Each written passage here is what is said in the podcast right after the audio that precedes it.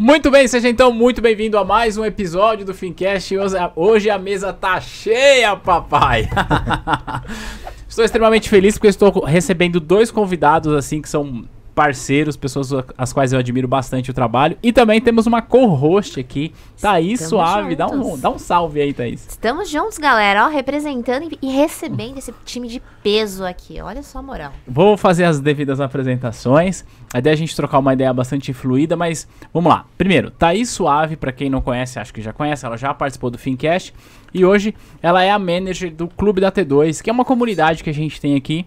Por isso a gente trouxe ela para apresentar com a gente os nossos convidados. O senhor Rafael Toro. Irmão, obrigado por você ter vindo. Muito Pô, legal. Obrigado, eu que agradeço o convite aí. Vamos trocar um papo muito legal aí com toda a audiência. Né? Tamo junto. E Vitório Santi. É isso, assim que pronuncia mesmo? É isso aí, pode chamar assim. Nem, a minha mãe botou com C, mas nem ela usa. Então é. ela é Victório, mas ela chama de Vitório também. Então pode, então, pode chamar. Vitório Santi. Ambos é, da Academia Rafael Toro fazem um trabalho brilhante no processo preparatório para certificação.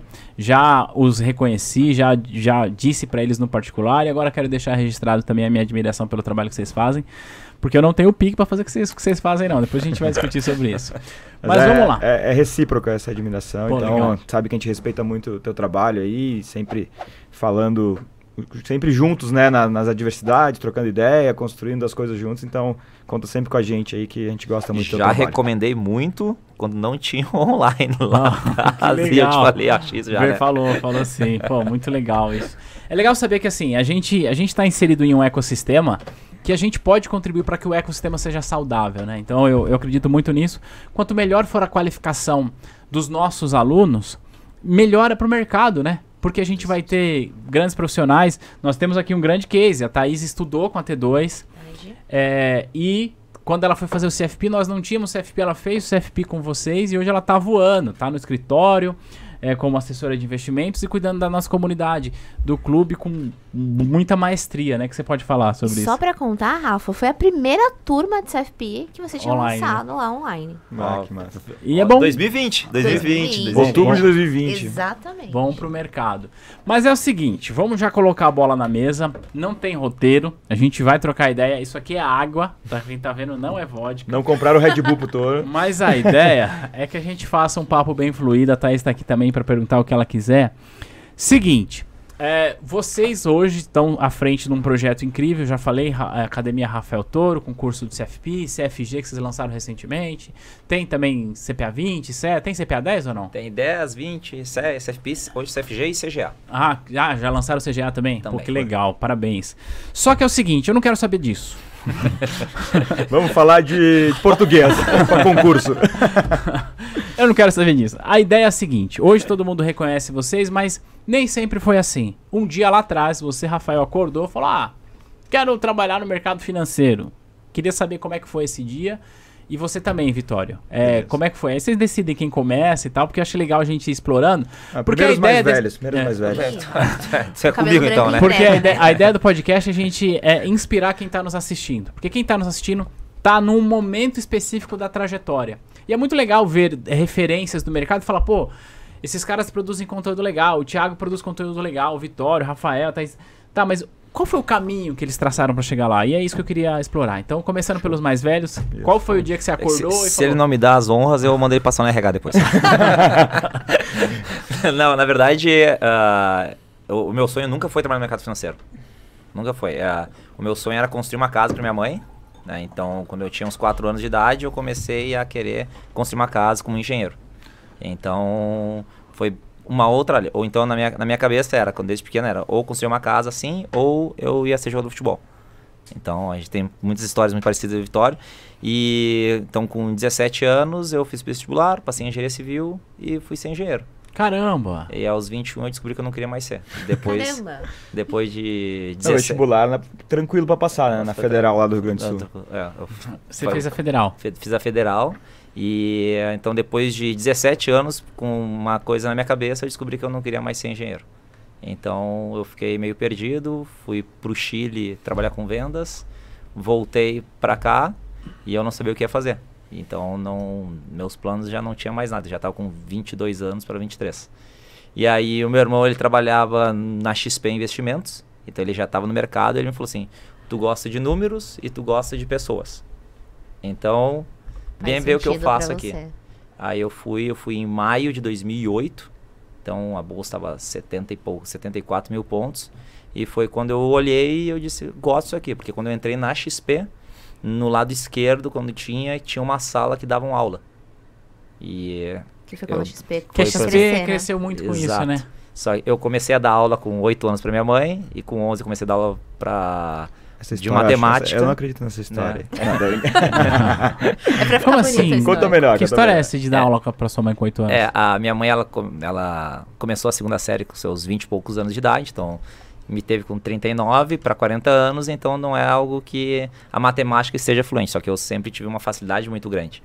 E, e com isso minha mãe estava estudando para concurso público, né, com seus 47 anos, então eu via as coisas que ela estava estudando, regra de três, essas- Uhum. e aí eu entendi, eu explicava para ela. Caramba. E aí, aí, com meus 11 eu já dava aula pra, pra fora, aula particular. Com 12 já dava aula pra, pra pré-vestibular de...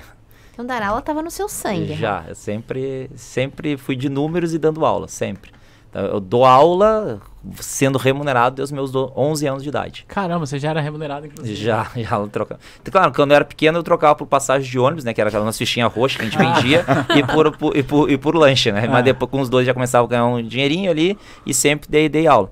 Então quando eu entrei na XP e eu vi ali, eu disse, tem algo que eu gosto, então eu já dava aula, já estava dando aula de matemática.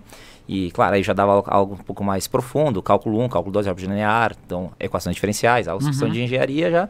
Mas ah, eu vi ali que era algum ambiente que eu gostava bastante. Então aí foi quando eu comecei em 2008. Então, para quem acha que está tarde no mercado, que É. não tem nada a ver, nada a ver. Eu comecei minha carreira com 23 anos de idade no mercado financeiro. E você, mas você foi, você chegou a ser assessor? Como é que foi isso? Fui assessor até janeiro deste ano. Até janeiro deste ano Ah, você ainda estava atuando como assessoria. Eu tinha um escritório, eu fechei ele porque a empresa de educação cresceu tanto, Uhum. né, que a gente abriu mão das nossas outras carreiras, né? Eu, o- a parte de assessoria e aí o Vitória que tá também é dele, mas hoje é, é puramente a parte de educação. Tá, você foi formar, você se formou em engenharia? Não, não me formei. Não se formou? Não, eu fiz, eu fiz seis, sem- 60% de engenharia civil, aí eu larguei, aí eu também fiz 99% de sistemas de informação, não entreguei o TCC, então é uma vida. Aí eu fiz administração, aí me formei em administração. formou em administração. Eu fiz um ano de arquitetura também, então, Caramba. eu tenho uma vingadinha, e eu fiz oito semestres de engenharia cartográfica. E aí eu também... Ah, cancela o podcast e vou embora, porque não dá pra competir, não. eu também- Engenharia cartográfica? É, aí eu descobri que tinha, já. é, eu descobri que tinha Google Maps e não ia ser uma boa profissão. é que faz mas, mapa. Mas conta por quê. Desenhava mapa. Não, mas Faz conta mapa. por que que tu, tu ia fazer engenharia cartográfica. É, ah, na verdade a gente, a gente construía, né? Então, dentro do mercado em 2012, 2013, o mercado ficou muito ruim, bolsa de valores, que era puramente isso. Aham. E a gente começou a montar algumas estruturas através de SCPs e SPS, Sociedade de Cotas de Participação, Uhum. Sociedade de Participação Específica, a gente montou uma, uma empresa para montar um projeto. Então, eu e outras pessoas, a gente montava para construir uma casa, a gente comprar, con- construir essas SPS para montar um prédio, Uhum. vender, que remunerava mais, e ainda na época do Minha Casa Minha Vida, ainda tinha um bom fluxo de dinheiro entrando, né? Então, tinha liquidez. Só que aí a gente precisou fazer um, um bairro, numa cidade, e aí para morar 5 mil pessoas, e aí era importante entender mais sobre mapeamentos e relevos. Então eu decidi fazer engenharia cartográfica. Eu não tô Caramba. fazendo nada, vou fazer É, engenharia Tô cartográfica. aqui de boa, né? é. Em São Paulo, eu vou me inscrever no INSPER aqui. Ah, fazer Então, aí, aí eu fui fazer isso porque o engenheiro cartógrafo ele é a pessoa que tem o menor erro de cálculo. Então, numa engenharia civil, tu vai ter um erro de 3 a 5% num prédio, na cartografia tu vai ter um centímetro para um quilômetro.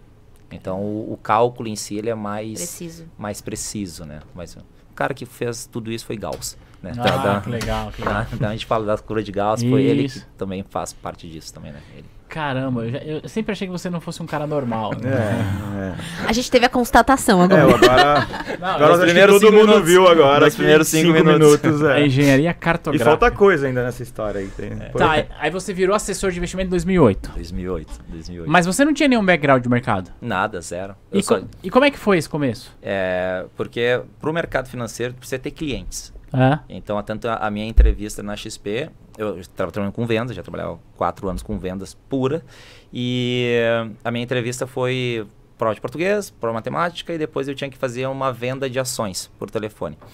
E aí me ligaram, ó, vai te ligar alguém, e aí me ligaram, e aí eu falei assim, ah, tudo bom, ó, me indicaram uh, o teu nome, e aí eu gostaria de marcar uma reunião contigo, a gente tá fazendo um trabalho muito legal, tal, tal, tal. Aí a pessoa que tá na outra linha disse, ah, olha só, parou, parou a ligação, né? Disse, ó, não sei se te explicaram, mas o intuito dessa ligação é você me vender para eu comprar ações. Eu falei assim, ninguém vende por telefone.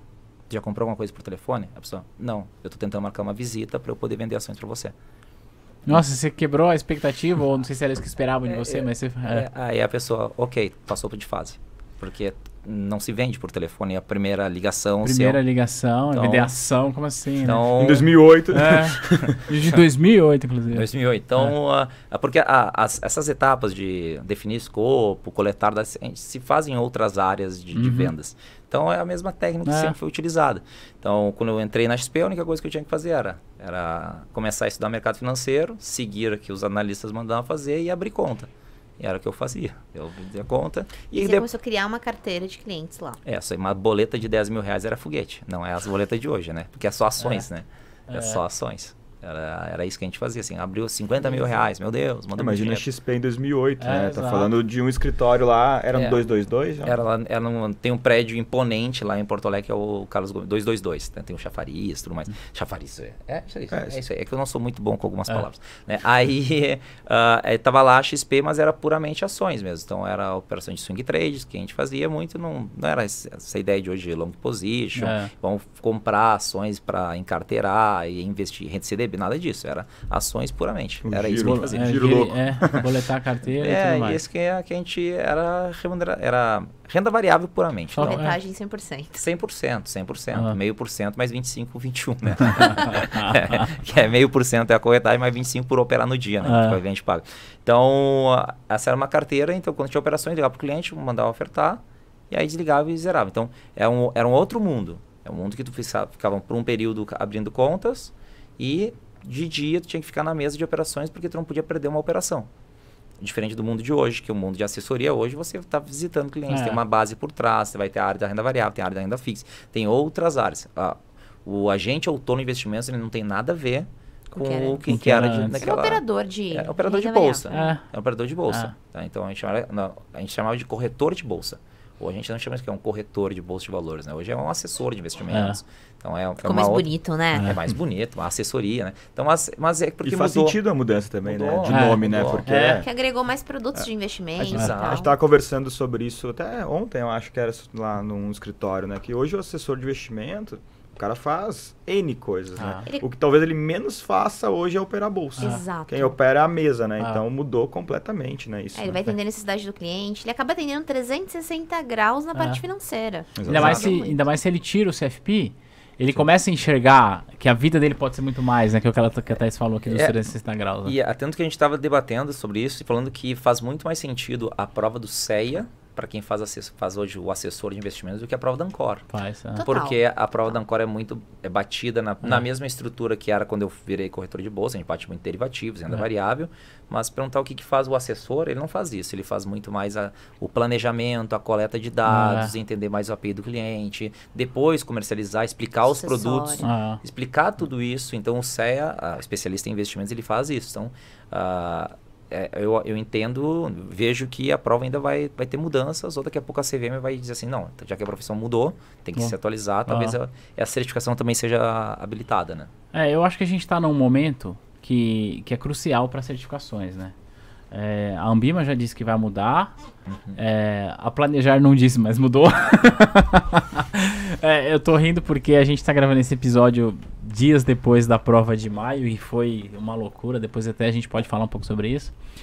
É, eu, eu queria perguntar para ele sobre a sua trajetória, mas antes, eu, você me falou que você começou em maio de 2008? 74 mil pontos e eu só vi a bolsa acima em 2016. Era isso que eu queria te perguntar. O que, que aconteceu na sua vida em setembro de 2008? É, foi... Mas primeiro, só fala o que, o que aconteceu em setembro de 2008, para quem não lembra, né? É, a, a, gente teve a crise de 2008, que virou uma crise de confiança no mundo, e a bolsa bateu 29 mil pontos aqui. Nossa. Subprime, né? E como é que foi? Porque você estava novo no mercado. Tô te perguntando isso porque Extremamente essa aqui começou tranquilo. a ser, essa aqui começou a ser assessora, Juro, sério? juro, muito tranquilo. Quando você começou a ser assessora? Então, eu entrei, saí do banco no dia 29 de fevereiro de 2020. Cara, Entrei no merc- na assessoria no dia 3 de março. E no dia, o que, que aconteceu? Dia 15 de março de 2020, o mundo parou. O mundo Por parou. causa do Covid, né? Imagina a cabeça, né? Foi assustador. E com- assustador. como é que foi a sua cabeça no subprime? Foi, foi muito tranquilo. Ah, Por quê? Porque eu não tinha o vício hum, que os outros operadores estavam tendo. que era? que era de ancorado a 70 mil pontos. Hum. Então, muitos, muitos corretores que entraram na mesma leva que eu, a gente olhava a bolsa a 50 mil pontos, e a gente já estava estudando tempo, a gente achava ela cara. Hum, E quem estava comprado a 70 achava ela barata. Foi aí quando eu conheci a ancoragem. e as pessoas se ancoravam nisso. Então, a gente fazia muita operação de proteção de carteira. Então, a gente Ah. comprava, a gente fazia uma coisa chamada financiamento coberto. Uhum. Então, a gente comprava ações, vendia opções e fazia um financiamento. co- Então, às vezes, tu tinha operações com 25%, 30% de, Cobertura. de, de, de proteção de uma carteira. Ou tu comprava a ação e comprava uma opção de venda e aí tu protegia a queda também. Então, a gente sempre disse assim, ó, começou a vir nesse, nesse, nessa leva, né? Só que a bolsa também, ela, ela caiu, ela... O, o pior período não foi para nós, assim, não, na minha visão, não foi naquele período ali. Para quem já estava posicionado, foi, foi, foi caótico, né? Sim. Então a gente viu muitos operadores. Mas eu vi muito mais gente quebrar na bolsa em 2009 do que em 2008. Muito mais. Porque aí foi o efeito reverso. Porque aí o problema Por- foi aqui, né? Porque qual que foi o problema de 2009? Foi que como a bolsa bateu 29 mil pontos, quando estava 40 estava caro. E quando estava 45 estava caro. E quando estava 50 estava caro. Então as pessoas começaram a entrar vendido, acreditando na queda. E alavancado, com Nossa. índice futuros. Eita. Então a gente viu totalmente ao contrário. E aí sim a gente viu muita gente quebrar. Como BV, na antiga- hoje é B3, mas antigamente é BVMF. É. A gente sabia que a bolsa estava completamente irracional quando o caixa da BVMF em dinheiro líquido, ou de disponibilidade, vai- por ação valia 4 reais e a ação da BVMF valia na, na época 4 reais.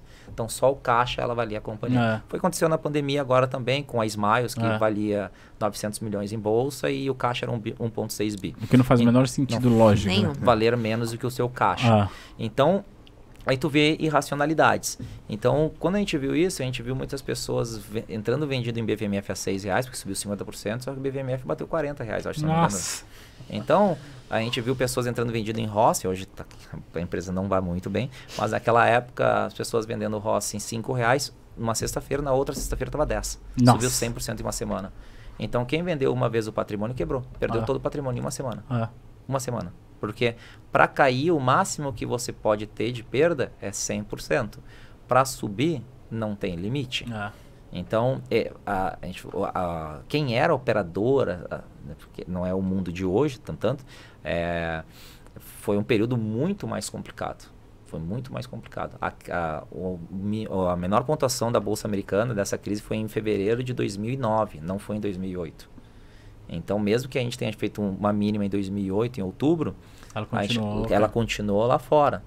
Então, teve ativos que em fevereiro caíram 40% em uma semana. Tu comprava e por causa da bolsa.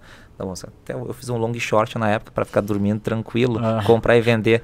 ah, eu me lembro ainda, era Gerdau e, e Petrobras. Era uma coisa assim. Era comprar o Gerdau e vendia a Petrobras. Foi um long short lá, que aí foi, foi feito, recomendado. E aí a gente estava nos Estados Unidos, não para, e aqui a gente estava de carnaval. É. Então, aí quando abriu a bolsa brasileira aqui, a Gerdau estava caindo 40% e Petrobras subindo 10%. Então, na operação, a galera perdendo 10, 50%. Então, Nossa. porque E foi tranquilo, né? foi tran- E foi tranquilo, né? Ah. O período. Não, né? mas isso... Super tranquilo. mas, Super de boa, né? mas é que isso aí foi 2009. Entendi. Ah. 2008 foi tranquilo. Ah. Por- tranquilo porque a gente não estava ancorado naqueles preços. Aham. E aí a gente comprava pouco todas as semanas, então depois de certa pontuação tu tá comprando e tá Ah. ok.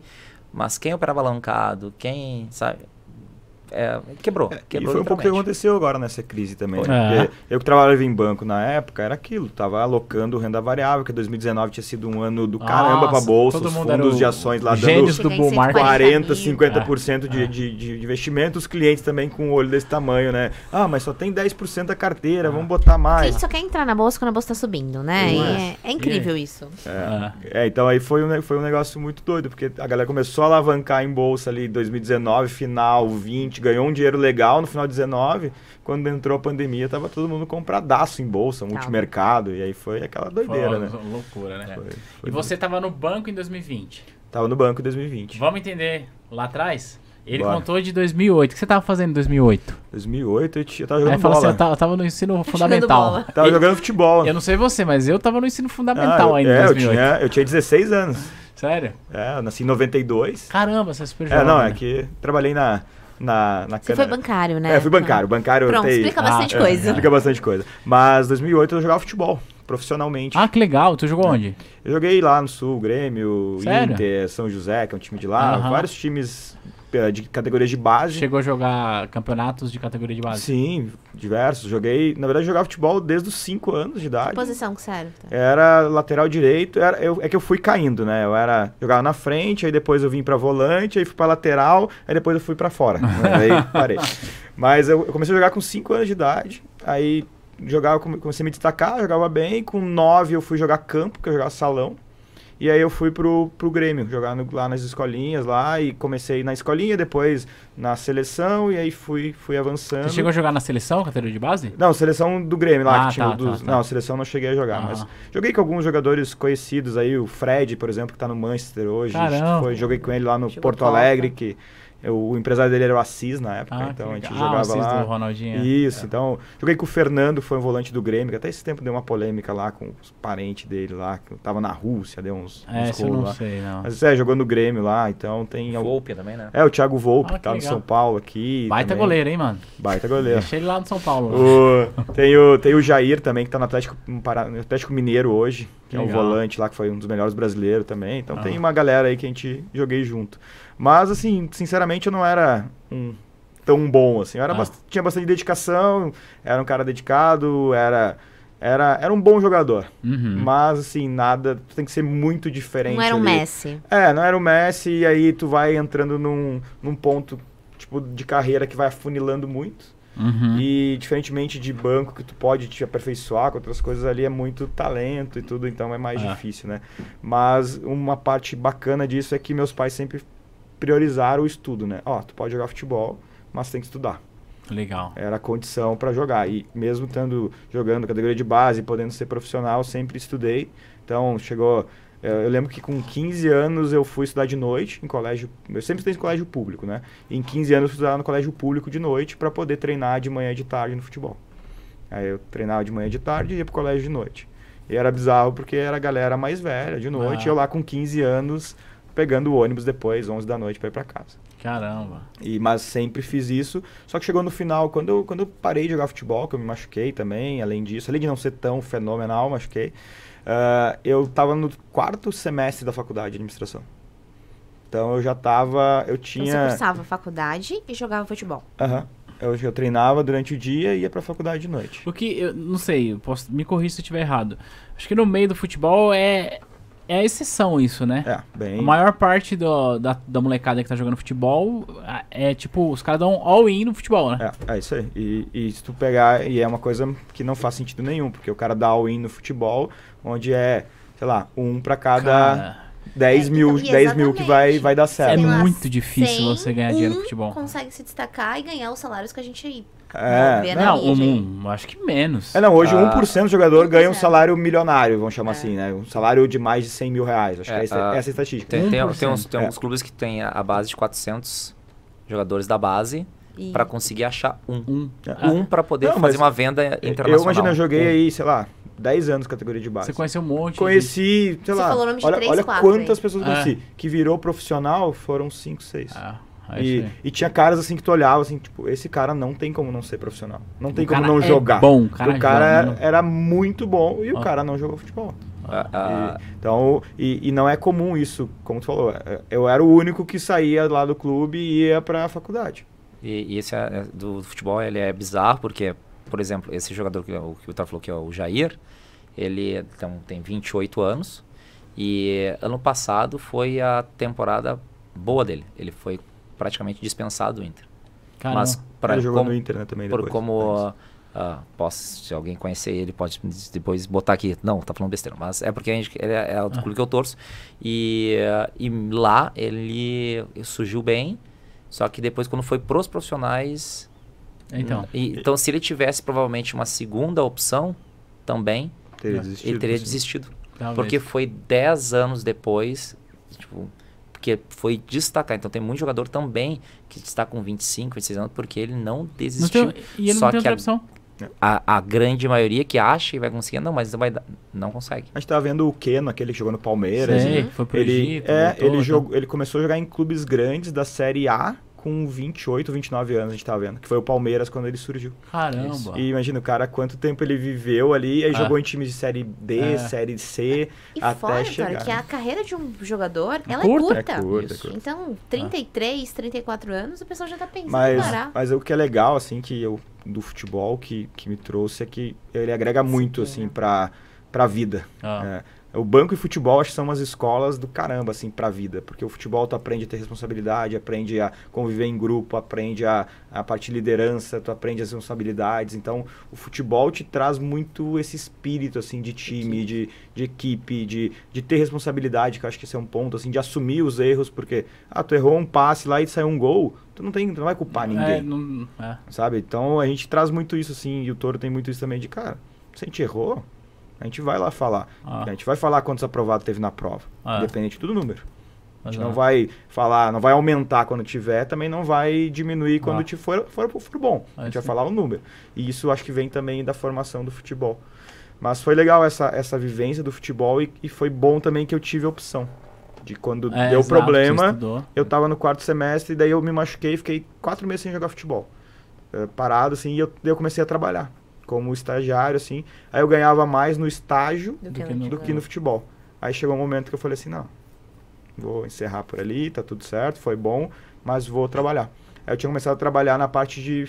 Eu gostava muito de números, matemática, desde sempre. Então eu tinha, eu tinha muito isso. Sempre fui um bom aluno. Ah, eu lembro que até hoje na quarta série meu pai falou assim, ah, se tu tirar a nota 100 em todos os bimestres, em todas as matérias, eu te dou uma bicicleta. Tinha que tirar 10 em todas as... Claro, são 4, 5 matérias, né, lá no ensino fundamental. Eu consegui tirar e aí ganhei a bicicleta. Olha Ah, só. Então eu sempre fui um bom aluno e também se manteve depois. Sempre gostei da, da matemática também, não tão quanto tutor, assim, né? Não, Não faria, fez, assim, não faria 10 anos de engenharia, obviamente, né? Mas Engenharia cartográfica. eu sempre gostei de matemática, assim, também. E aí surgiu, surgiu uma, uma, uma- algo para trabalhar na parte financeira, mas de corporativo, assim, de contas a pagar, as coisas de um hospital grande lá de Porto Alegre. Eu comecei por lá. Então foi aí que eu me deparei com o mercado, mercado financeiro, ainda distante Ah. de banco e tudo, né? Mas aí depois, a- através de um amigo meu, que é o Marcelo, eu migrei, migrei para banco. Aí foi até legal porque eu era tinha carteira assinada lá nesse hospital, mas eu não via possibilidade de crescimento. Eu via caras do meu lado com 15 anos de, de- que trabalhavam lá E era o mesmo. e ganhavam, tipo, sei lá, eu ganhava 1.500, o cara ganhava 3 mil. Eu fiquei pensando assim, tá, mas será que eu vou ter que 15 trabalhar anos, é. 15 anos para ganhar 3 mil? É. Aí vi o pessoal no banco já lá correndo, sendo promovido e tal. Aí eu falei pra ele, ah, cara, me leva pro banco, já tô trabalhando aqui e tal. Aí ele me levou como estagiário de 4 horas. Aí eu fui pro banco pra ganhar menos e não tinha nem vale, porque como era 4 horas, Que não banco? ganhava nada. Que banco você começou? Foi pro Santander. Santander. Era uma agência ex-real na época. É isso que eu te Logo na fusão. Já era Santander? Já era Santander, mas É. era 2013, era Tava bem na a época de fusão. Então, Ah. como a agência era real, a vaga era estagiário antigo real, que daí Ah. seria- eram quatro horas, e aí tu não tinha vale e a bolsa era bem menor. Então eu fui ganhar ali quase metade do que eu ganhava, mas por enxergar que tinha uma perspectiva bacana. Você, é, você foi ganhar metade, era em 2013, não, não lembra o valor ou não quer... Não, não, mas é- Se você fosse atualizar hoje, quanto seria o, a sua bolsa de estágio, assim? Ah, não, posso falar tranquilamente. Eu ganhava, a bolsa era, sei lá, 1.100 reais. No- A, a- a valores É. de hoje, né? E, não, a valores de hoje vai ser, sei lá, uns 70 mil. Não, também. Essa inflação. né? é, não, mas Mapa do era. IPCA pelo GP. É, não, vamos lá, talvez 2 mil Ah. de bolsa. Mas na verdade as bolsas de estágio não foram corrigidas, porque o estagiário de É. 6 horas ganhava lá 1.800 de Ah. bolsa, 2 mil. Mas Ah. esse estágio era um, es- específico do real ainda antiga que Ah. pagava menos e não ganhava o vale alimentação ainda. Então era doido assim, mas foi a maneira que eu achei para entrar no banco. E também muito pelo futebol, isso me ajudou também, que daí tinha o time de futebol lá do banco, o pessoal, não, não sei que tu joga, vou te Ah. colocar no banco, vamos jogar e tal. Já queria Isso que era- você ganhasse campeonato. Ah. É, mas esse aí é traíra nisso. Ele é traíra. Tem uma história boa sobre É, isso. Ele é traíra. Mas aí, esse. E isso é uma coisa que muito, os antigos falam muito, que às vezes o banco contratava para jogar no time do banco, né? Sério? É, Lá no sul isso era, era comum, assim, as empresas também faziam times e tudo. Aham. Então eu entrei também com esse viés, assim, mas foi assim que eu consegui entrar no, no mercado financeiro. Então foi já tendo essa estrutura, vindo do futebol, tendo essa formação lá na, na faculdade de administração também. E daí saindo do mercado finance, da, da parte financeira ali de corporativo para banco. É, que o o Vitória eu acho que é o cara que mais levantou troféus. Troféus, tá certo? Troféus, tá certo. Tá certo. É, É, tem que falar um português, português é. correto, né? É, é, é Fez bonito. 10 anos de engenharia, né? Não é, é, é bonito o português bem dizido, né? É, português é bonito. Não, mas ele levantou. números, né, é, levantou português. muito troféus, né? Lá no Sério? Santander. Não, A é. gente ganhou 13 títulos dos bancários lá na. Tre- na. Aí eu, eu já tinha empresa de educação, eu fui patrocinar o time de Santander, montei um uniforme e tudo mais. Ah. Deu 30 dias, ele saiu do Santander, foi pro Itaú. Aí ele saiu. Ah, aí, e eu com o uniforme investimento. Não, e foi ele que me disse, não, vamos montar os uniformes. Ele era já aluno, eu falei, vamos. Aí eu montamos e ele falou, bah, saí do banco. Porra, agora saiu. E aí ganhamos aí, o campeonato. Aí eu falei, eu, na época eu falei assim, não, mas eu, pra- como eu- muitos alunos, eu vou ter que patrocinar o- não só o Santander, né? Mas também tem muitos outros alunos patrocinando também do Bradesco. Aí ele foi pro Itaú, ele ganhou do Santander e do Bradesco. Aí o único que, o único que eu não não patrocinei foi o Itaú, que, que ele me disse assim, não, não precisa patrocinar o Itaú porque a gente tá com um uniforme novo. Não precisa, não precisa. Ah. Aí foi lá e ganhou dos dois que patrocinava. Ganhamos os 30 dias depois que tinha feito feito dos uniformes e tudo, né? Que Isso aqui coisa, fez. hein? Vocês já se conheciam? Não. Não? Já, era minha, já ia perguntar, quando é que vocês se conheceram? onde foi o que deu No- match aí na amizade de Não vocês? sei. No CEA. Mas como CEA você dando aula, É. você deu aula pra ele? Eu dei aula, o Vitória foi meu aluno no CEA e no CFP. Que Depois legal. ele... A gente foi em fevereiro de 2019. Ah, e isso é uma parada legal também, porque eu tava no banco, eu tinha ganho o prêmio certo no Santander em 2017. Que cargo você tinha nessa época? Ah, 2017 eu era gerente de pessoa física. Certo. A gente ganhou, ganhei o prêmio certo lá do Santander, anual, vim pra São Paulo e tudo, blá, blá, blá. Aí, pum, fui promovido. Aí fui pra uma agência e não rodou as coisas.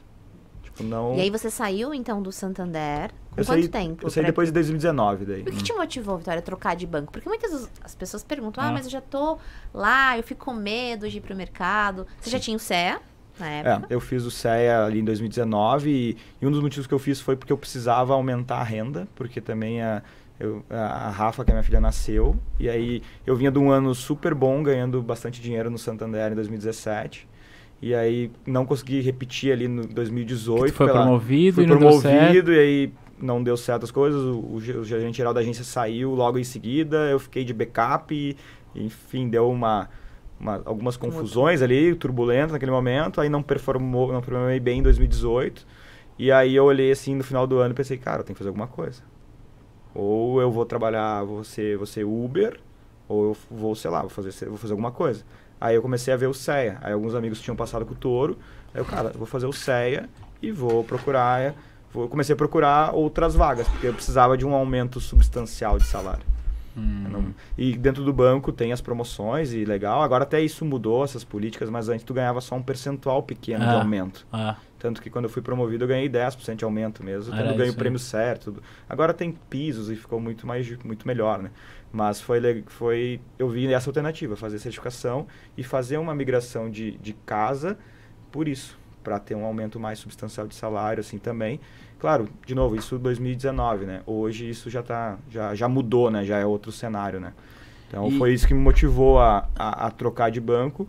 Não só, não só isso também, mas isso foi uma das principais valias e também porque surgiu a oportunidade, né? Foi Você tava oportunidade, estava preparado com a certificação. Eu sempre busquei sempre ter a certificação já antes, né?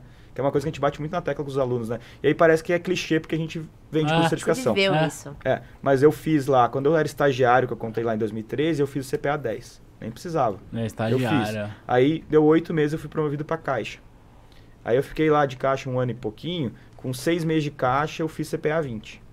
Quer dizer, estava sempre à frente. Sempre à frente, que é o que a gente fala pro aluno Ah. aqui. Ah, E, ah. e aí, beleza, tinha, era a caixa com CPA 20, talvez o único lá do negócio. Tanto que o CPA 20 fez a ser promovido pra gente pessoa física, e depois quando eu fui fazer entrevista pra gente Van Gogh no Santander, eu era o único da entrevista que tinha CPA 20. Caramba. Então, e já fazia uns dois anos. Ah, Quando eu fiz o CEA, eh, não precisava também, como gerente Van Gogh, fiz o CEA, e aí fui pro Personalité. Aí eu pensei assim, não, Personalité todo mundo tem CEA. Cheguei lá, tinha 10% de CEA. ah. Aí eu olhei assim, não, vou fazer o CFP. Aí fiz o CFP em dezembro de 19, também não Era precisava. só você, o Virei o champion de investimento da agência lá com 3, 3 bits que tinha lá. gente. Caramba. E aí eu com 27 anos, sendo com a galera lá toda mais, mais tempo de casa, mas como eu tinha o CFP, acabou a pessoa que era saiu, ficou lá na minha mão.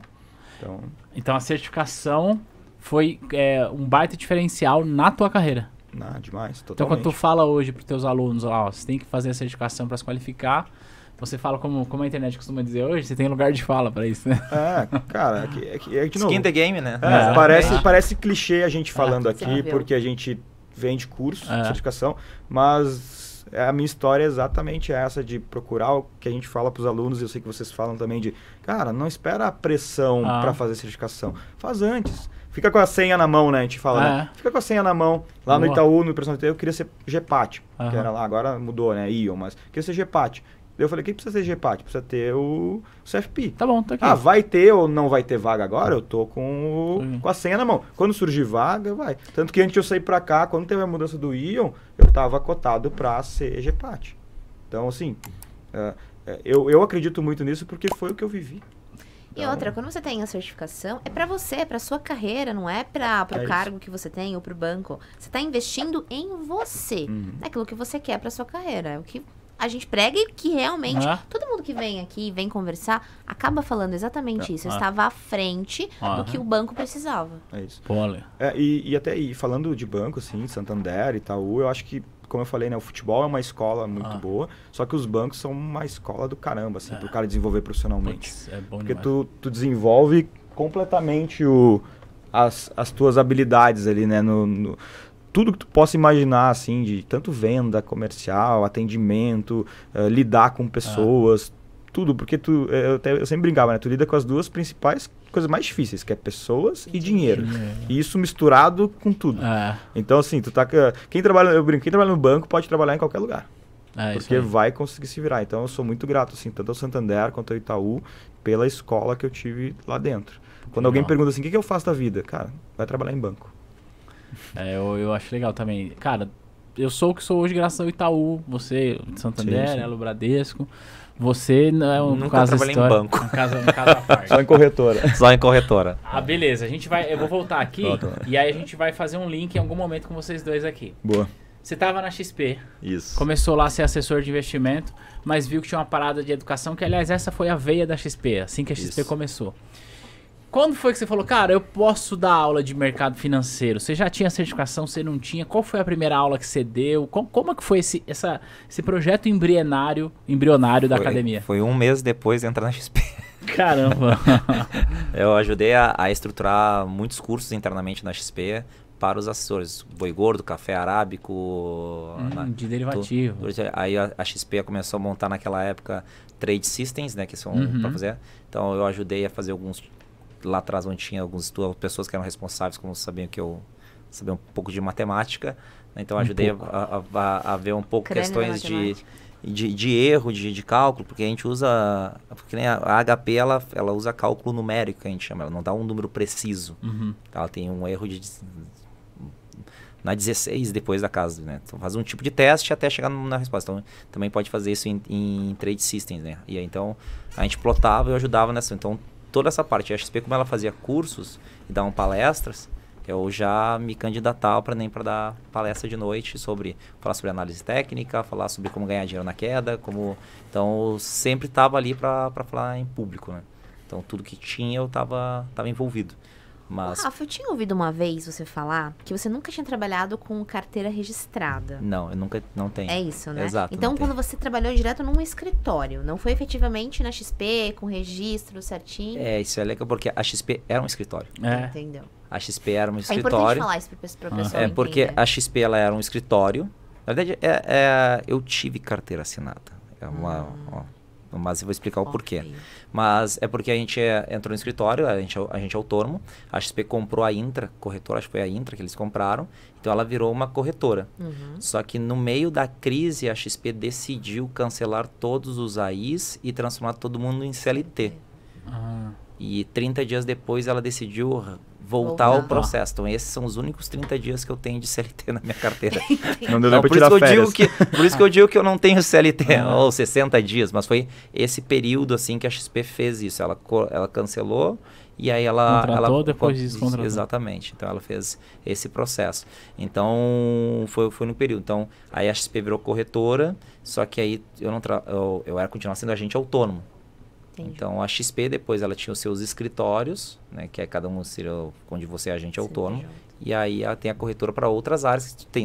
Aí sim tem CLTs, né? Então, uhum. pessoa de back office, uhum. então outra outras linhas, porque a XP, mesmo quando era era escritório, ela tinha o seu próprio back office, porque lá atrás era muito arcaico mesmo ah, o é? mercado.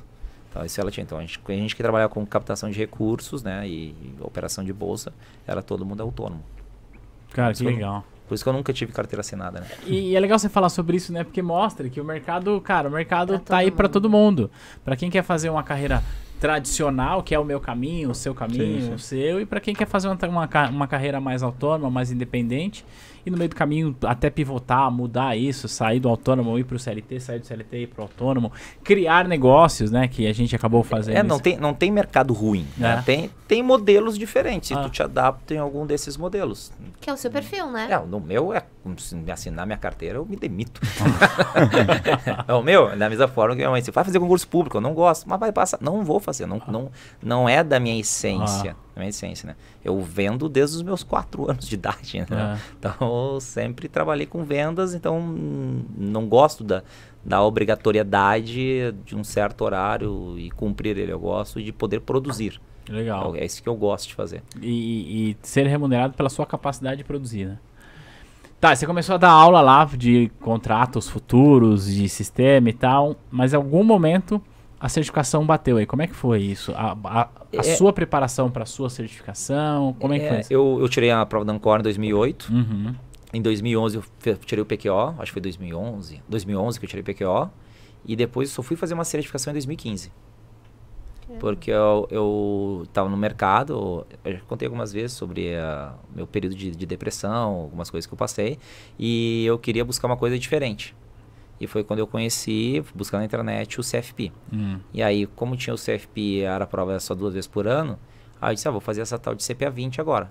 Hum. Aí eu fiz, fiz a prova no BIM, porque tinha um conteúdo ali, porque não era do meu mundo, fundos, CDBs, uhum. tal. Então eu fiz a, fiz a prova do CPA 20, aí eu passei e eu fui fazer a prova do CFP em julho, né? Enquanto isso eu fazia, cursava engenharia cartográfica e fazia as questões de de... de mapa, tava desenhando mapa. tava desenhando mapa. mapa e pensando Era um CFP, olho né? no, no, livro do CFP e o outro no mapa. Exato. Mas, mas o CFP foi, foi pouco tempo, né? É. Sete dias. É, oito. Eu estudei oito dias pro CFP. Vocês é. dão oito dias pro CFP? Dias. Era que eu só chutei, hein? É, o CPA 20 foi... Eu vou embora. é, isso daí, é, eu, eu falei, eu tenho, eu tenho facilidades para números, né? É. Então, eu tenho umas coisas que eu que na minha família eles deixam o resultado. Tem um quebra-cabeça 700 peças quando eu fiz com 4 anos de idade. Caramba! Aí então tem um você... quadro em é. casa, guardado, aprendi a jogar xadrez de pequeno. Então, sempre fui um pouco precoce com... com, é, com também eu não gosto de ficar dentro da sala de aula, né? Então, ah. eu, não, eu estudo sozinho, sempre estudei sozinho. Então, né, mesmo na engenharia, eu pedia para não precisar dentro da sala de aula, porque eu aprendo sozinho. Uhum. Então, sempre foi, foi nessa linha. Então, no CFP, eu peguei os materiais, eu estudei 14 horas por dia, durante 8 dias, e, e fiz fazer Intensidade 100%, não, né? É, 14 horas por não, dia. Não, é, gente, é... é então, ah, a gente, você acha, é, viram, né? É, a gente já sabe. É, Mas é... Conta, é como é, conta, conta pra galera como é que tu fazia a prova, às vezes, na, na faculdade. Ah, quando, quando alguns professores deixavam, eu fazia com fone de ouvido, escutando música também deixavam. Pra... Que tipo de música você ouvia? Uh, Iron Maiden. Eu imaginei, imaginei, imaginei. Não, não, mas tem a outra também, tirar um cochilo. Ah, não, isso foi quando faz, fui fazer dois vestibulares. É, um deles eu, eu gabaritei a prova de matemática do vestibular, daí, só que normalmente eu vou virado para as provas. Eu ia virado, que quer dizer, eu começo a estudar. Dormir pra quê, né? Eu, é, é, eu começo a estudar quatro da tarde e eu ia estudar até às seis da manhã. E aí eu ia para a prova. Então, às vezes, eu já estava meio cansado. Então, eu dormia na prova e aí eu acordava e eu voltava a fazer a prova. Dá um disclaimer só aí, Thiago, é, pra galera não fazer isso não de jeito nenhum. pelo amor de Deus. Exatamente isso que eu ia falar. Isso não é recomendado. É, Não, é, eu, eu já no- o que eu faço, não, eu não recomendo. Você fala pros teus alunos não fazerem isso, Fala, né? Exatamente. A gente fala, ó, a gente fala. E não estudar nem no sábado pro CFP. É, É. não, não. É que é, é porque eu, eu me conheço, sei como é que eu produzo, né? Uhum. Então eu, eu sempre fiz isso. Então eu, eu não sou uma pessoa que fica nervosa em prova.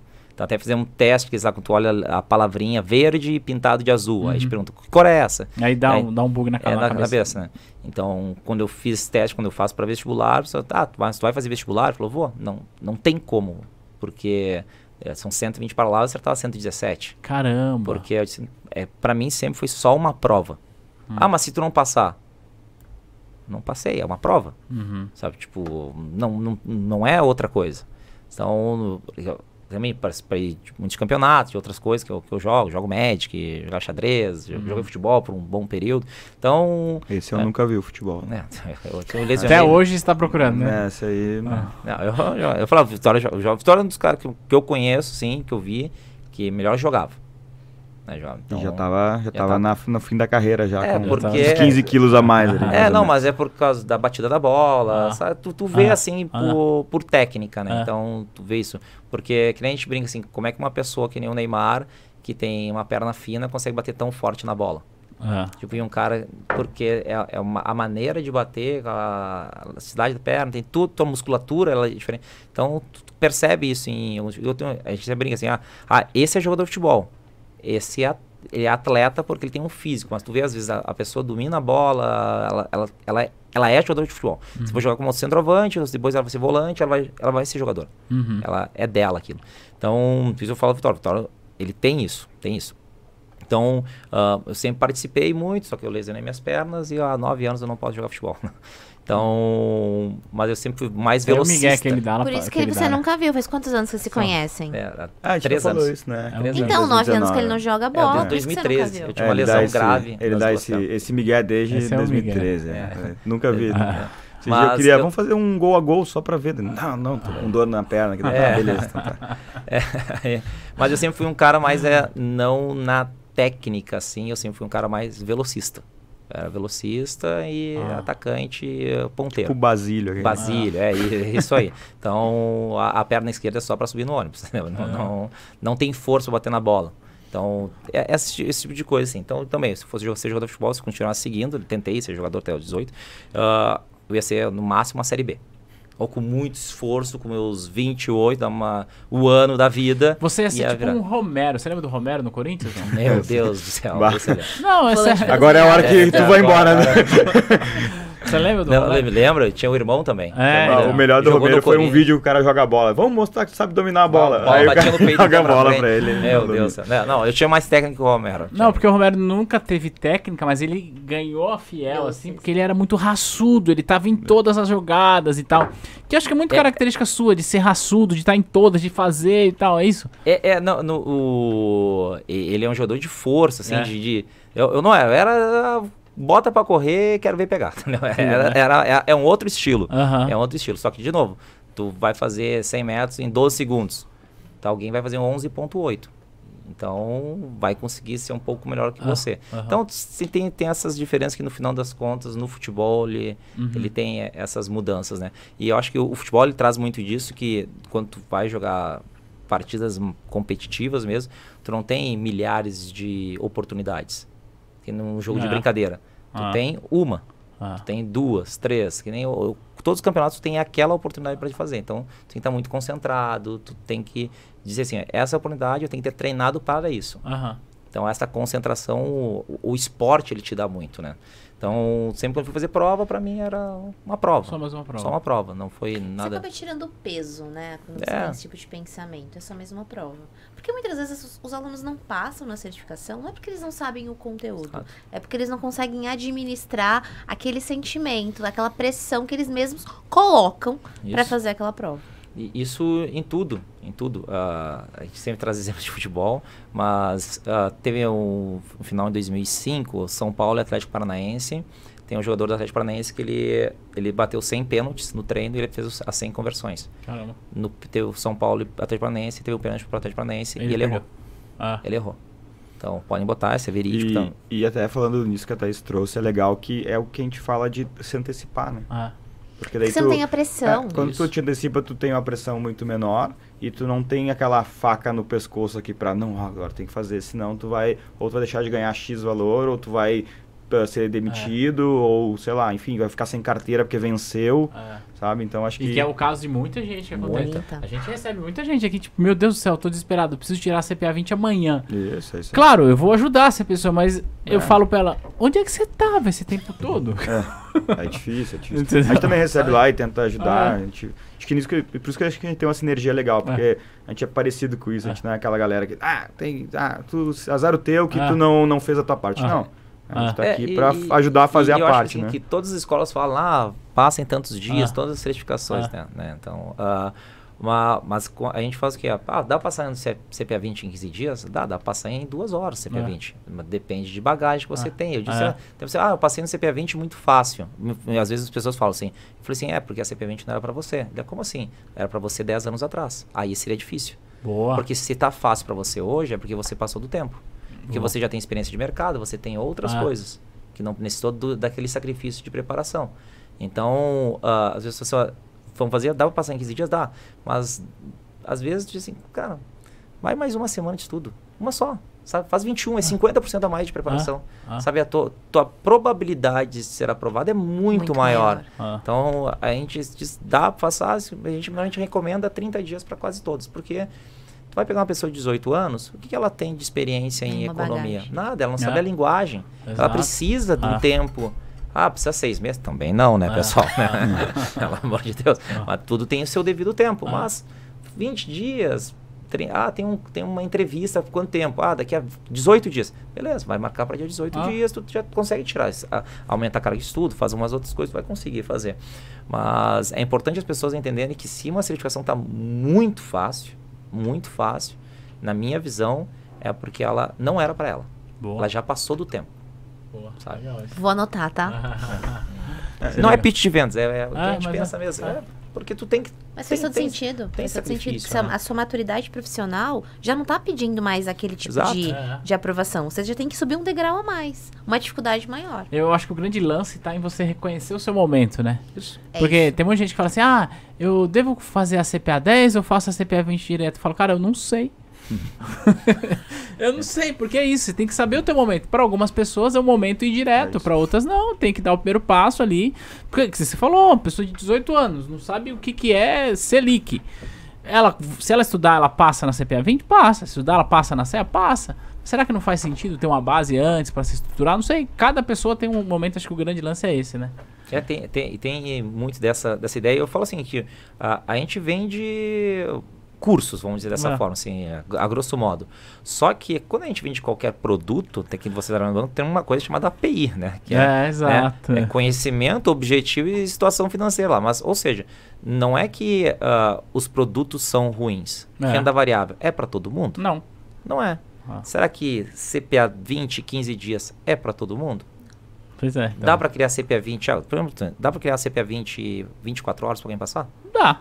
Dá. É para todo mundo? Não. Não. Não é. Ah, é isso. Entendeu? Então agora, to- se todo mundo comprar CPA 20 24 horas, vai, não vai ser. Ah. Da mesma forma que o problema não foi o produto, o problema foi a alocação do produto. Boa. E isso tem para todas as certificações. Todas, todas. Então, todas elas têm um prazo, têm uma maturidade, Ah. tem tudo para você chegar lá e Falava muito isso também de que, ah, passar no CEA em uma semana. Ah, Tá, existe, mas não é replicável. É, exato. a gente, É. a gente aprovou um monte de gente sexta-feira de noite, todo precisa passar na terça-feira. Não, peraí. Aí, aí eu, tá, dá pra passar? Dá. Agora eu pergunto, deixa eu ver como é que você tá aqui. A pessoa, até, ah, quanto tempo eu trabalho no banco? Ah, eu trabalho seis meses. Não vai passar. Uhum. Quanto tempo eu trabalho no banco? Dez anos. Cara, dá pra passar. Faz isso, isso, isso, isso aqui. Ignora esse, esse, esse É. conteúdos, vai É, lá. tem 10 anos de banco, sabe os HP? Sei. Ah, beleza. Ah, Exato. Dá, tem isso também. dá pra ir, dá pra, dá pra, dá pra competir. É. Você acredita que vocês chegaram uma, uma, uma menina que trabalhou comigo? Falou assim: a prova dela era numa terça, isso era numa quarta. Tá, vou fazer a prova da CES, você me dá alguma dica? Aí eu falei: como é que você tá de HP? Não sei nem ligar. Não, Não, não tem volta duas casas. Volta Não, duas casas. exatamente, exatamente. Vai ser mais difícil. É. Bem que a gente queria uma época fazer uma loucura, né? Quero mandar alguém É. fazer a prova da- do CEA sem HP. CHP. né? Porque, pra mim, eu digo assim, tu não precisa saber os, fazer cálculos para passar na prova. Tu pode errar todas as questões de cálculo. Se você não souber cálculo, você não passa. Qual que é a diferença? É que se você não souber cálculo, tu não consegue entender os conteúdos teóricos. Ah, Tu precisa entender como é que funciona o dinheiro no tempo e para Ah. isso você tem que ver o dinheiro crescendo com uma HP. ah, Perfeito, eu vou conseguir enxergar mais sobre a questão de, de fluxo, falar sobre mais renda variável. fiz- Ok. Agora, não tem HP, posso passar na prova? Pode. Você vai lá, quantas questões de fato precisa usar HP para passar no CEA? A verdade são- são poucas, né? Dez, Sete, oito, dez é, sei questões lá. no máximo. Não é que não tenha que saber cálculo. Não tem que É saber cálculo, o mas conceito. ah, 15% de 30 mil. Desculpa, Pô. mas dá pra acertar Ah, é. isso na mão, né? ah, tipo, tem. sabe? Então, ah, é, é essa, essas questões que as pessoas confundem muito, né? Tipo, as provas de certificações, elas não são de cálculo, elas têm cálculo. Ah. Mas se você souber zero de cálculo, você não vai passar porque você não vai saber a teoria completa. Boa. E aí tem um lance que eu falo, que você começou a falar sobre a sua certificação, não esqueci não. Mas tem um lance que eu falo o seguinte, tem muita gente, vocês devem receber lá, pessoa que tem receio de fazer CE, de fazer CFP por causa dos cálculos. Ah, porque... Aí eu falo, olha, eu acho que algo me diz que você tá buscando a profissão errada. porque Vai ter, que, vai, ter que, vai ter que usar, né? Em não algum faz momento, né? sentido. Você vai ter que. Se você quer evoluir na sua carreira no mercado financeiro, tendo ou não certificação, cara, você tem que manjar de HP fim. É, é, eu, eu, eu tenho um contraponto nisso, não que esteja errado, mas é, ah, é que eu acho que as pessoas, na verdade, não é que elas não gostam de cálculo, elas têm Aprenderam. medo. É. Por é quê? Isso. E, e a, minha, a minha teoria, né, vou botar dessa forma, é porque a gente começa a ter o, o contato com, com números Ah, quando a gente tem lá uns nossos oito anos de idade. ah, E quem nos ensina matemática é uma pedagoga, que normalmente ela foi para pedagogia porque ela não gosta Ah, de matemática. verdade. Ah. Então ela tenta aprender na faculdade, ela começa a achar e gosta das, das crianças tudo mais, mas ela não tem um feeling para Ah. números. Então, tanto que eu sou contrário a ter matemática até os 11 anos. Eu sou completo. Para mim não devia ter. Aí devia ter o quê? Devia ter lógica.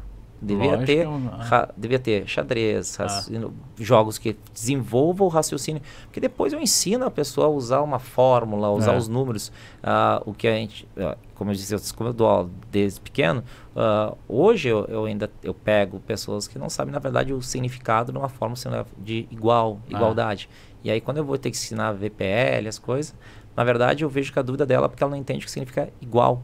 Ah. E aí, por quê? Porque alguém diz... Matemática básica, Ah, né? Você não tem ba- tipo de conhecimento. É, como é que A você vai aritmética, falar? né? Como É. diria o, o É, professor sabe? Como diria o Girafales, professor né? Gerardo. Como Então- diria a aritmética? Aritmética, é. Então, eu te- te- tento dizer, ó, pessoal, tu não vai precisar sa- você matemática, calcular, porque HP vai ser tudo para você. Mas se você não entender de números, Não tem jeito, é. tu não vai ser bom profissional em nenhum lugar. O Ah. Em conceito. nenhum lugar, ne- nenhum lugar, Ah. porque todo mundo precisa entender de números. Da mesma forma que a gente brinca que eu sou um analfabeto, né? Mas todo mundo tem que saber o português. Ah, Tem que saber o português. Não, tem que saber os quatro porquês, que não vai mudar a minha vida Ah. como, sabe? Então, uma Ah, boa dica, né? Quando não souber os quatro porquê, né? escreve PQ. Bota PQ, erra. pronto, vai Nunca mais, resolver. nunca mais erra. Aí, tá Mas, certo. mas tu tem que, tem que saber, tem que saber. Ah, ou seja, como é que eu então tem que estudar gramática? Não, tu tem que ler livros. ah. Tem que ler, tem que ler todo dia. Tem que ler todo dia. Eu, eu mantenho aqui. Para você ser um CEO, um professor de destaque, hoje as- a, principal métrica não é o que você tem de, de títulos. É, se você ler mais de 60 livros por ano, você vai ser um bom CEO. É isso aí. 60 livros por ano. Esse quase todo CEO tem isso. O cara lê mais 40 livros, todos são bons CEOs, são bons profissionais. Então a leitura faz isso. E tu vai aprender palavras, tu vai aprender o português, tu vai aprender isso. Então, ah, saber ler, saber um pouco de números, entender isso é muito mais importante do que o saber calcular desvio padrão de dois ativos na mão. É. Não, fa- faz todo sentido isso mesmo, né? A questão acho que é o medo mesmo. E eu acho, é, e aí esse lance da educação, é, eu tenho muita facilidade com matemática também. Eu sou formado em matemática e eu me apaixonei por matemática no ensino fundamental. Por quê? Porque o meu melhor professor foi o cara de matemática. E eu lembro dele até hoje, não, não tenho mais contato, não sei por onde anda e tal. Mas foi o melhor professor que eu tive. Isso reforça a tese de que na, na primeira formação ali, é aquilo que você está aprendendo vai determinar o que você vai fazer para o seu futuro. Então o professor ali é muito importante, Isso. né? A imagem, né? Eu tinha minha professora de matemática da sexta, não, é sexta e sete, sexta, sétima e oitava. Era a Ah. professora mais casca grossa e todo final da aula ela cobrava ou a tabuada ou a regra dos produtos notáveis. Caramba. Aí todo ela pass- ah, acabava a aula 20 minutos antes, passava um por um. Ah, tabuada do 7. Aí fazia e aí ela dava tinha, ela fazia duas provas e dois testes, dois testes valendo 20 e duas provas valendo 40. Aí era tipo, tinha quase, era bimestre a prova quase toda semana, assim, era, era doido, mas a galera aprendia. E aí, deu, deu no que deu. Deu tá no aí, que deu, a gente conseguiu. Tá, você fez a certi- sua certificação CFP quando? 2015. 2015. Foi a primeira prova com seis módulos. Ah, Junho de 2015. E aí, o que, que aconteceu? A partir desse momento, você começou já a dar aula para certificação? Você já dava? Como é que tá isso na linha do tempo da, da certificação? Não, eu, eu dava. eu, na verdade, eu dava palestras no mercado financeiro, não dava aula, Uhum. né? Eu dava palestra, dava o curso, assim, de análise técnica, alguma coisa de análise fundamentalista, um curso desse tipo, mas não certificações. Certo. E 2015 eu fiz o CFP, passei no CFP lá, e 2016 eu recebi um e-mail, né, do sindicato dos bancários, da- dizendo que queriam montar uma turma de CFP e estavam buscando professores. E aí o que eles fizeram? Eles botaram dentro do, do site da Planejar, que a Quem gente era deixou CFP na região? Rio Grande do Sul. E aí a- lá tinha menos de 50, aí mandaram e-mail, e aí eu recebi eu disse, olha, eu queria voltar a dar aula, né? Um psicólogo me falou que eu devia voltar a dar aula, que eu, que eu tinha aumentado, que eu cheguei em um período de depressão. Uhum. E, e era uma das coisas, eu não podia mais jogar futebol, me desestressava, eu não estava jogando mais xadrez, porque não, não é, o, online não é a mesma coisa do que, Uhum. sabe? Eu não estava mais jogando Magic, que é um jogo de carta que eu gosto muito, e eh, eu não dava mais aula. E ela falou assim, olha, das coisas que tu sempre gosta, tente botar alguma coisa. Deu duas semanas, recebi um e-mail dizendo pra, ó, Caramba. O Aí eu- universo estava te chamando. foi, foi 2016. Tá valendo o sinal, hein? Ah. Aí eu, aí eu ah, quero dar. Eu mandei, né? Ah, manda seu currículo, o que você fez. Aí eu mandei, ó, dou aula disso, disso, disso, disso, tantos anos, tal, profissional CFP. Aí recebi um e-mail de volta. Não, vem cá, tu- eu disse, ó, vamos escrever. Só que eu só vou dar as aulas que tem cálculo. Não me dá os outros Imagina, conteúdos. imagina um professor chegar pra ti, Thiago. Olha Ah. só, eu só dou derivativos. Aí tu, vem cá, por favor. Agora, você não pega de lá Deus, a né? cadeira. Eu respondi, eu dou todo o módulo 2 e dou, e dou previdência. Tipo, não tem os cálculos. Porque eles queriam um professor por módulos. Ah. Aí eu falei assim, não me dá o módulo 1, que tem, é, tem a- toda aquela parte de parte conduta de profissional, tá? o ah, sistema financeiro, economia. Não, me dá módulo 2, gestão de carteiras, ainda fiz, variado, derivativos. Me dá a previdência, que eu, era, a prova era praticamente pura có- cálculo naquela época. Não me dá seguros, nem fiscal, nem sucessão. Não, não é minha área, não, não quero saber. E aí, beleza, os caras, não, tá feito, porque ó, o principal problema é o módulo 2. Ninguém quer dar o módulo Ninguém dois. quer dar o módulo Falou 2. Que Ah. é o módulo 2. Por exemplo, porque, pô, eu consigo um cara de renda fixa, mas não consigo um cara de renda fixa, gestão de carteiras, de derivativos, de, de tudo. Eu falei, não, beleza, então eu vou, vou dar.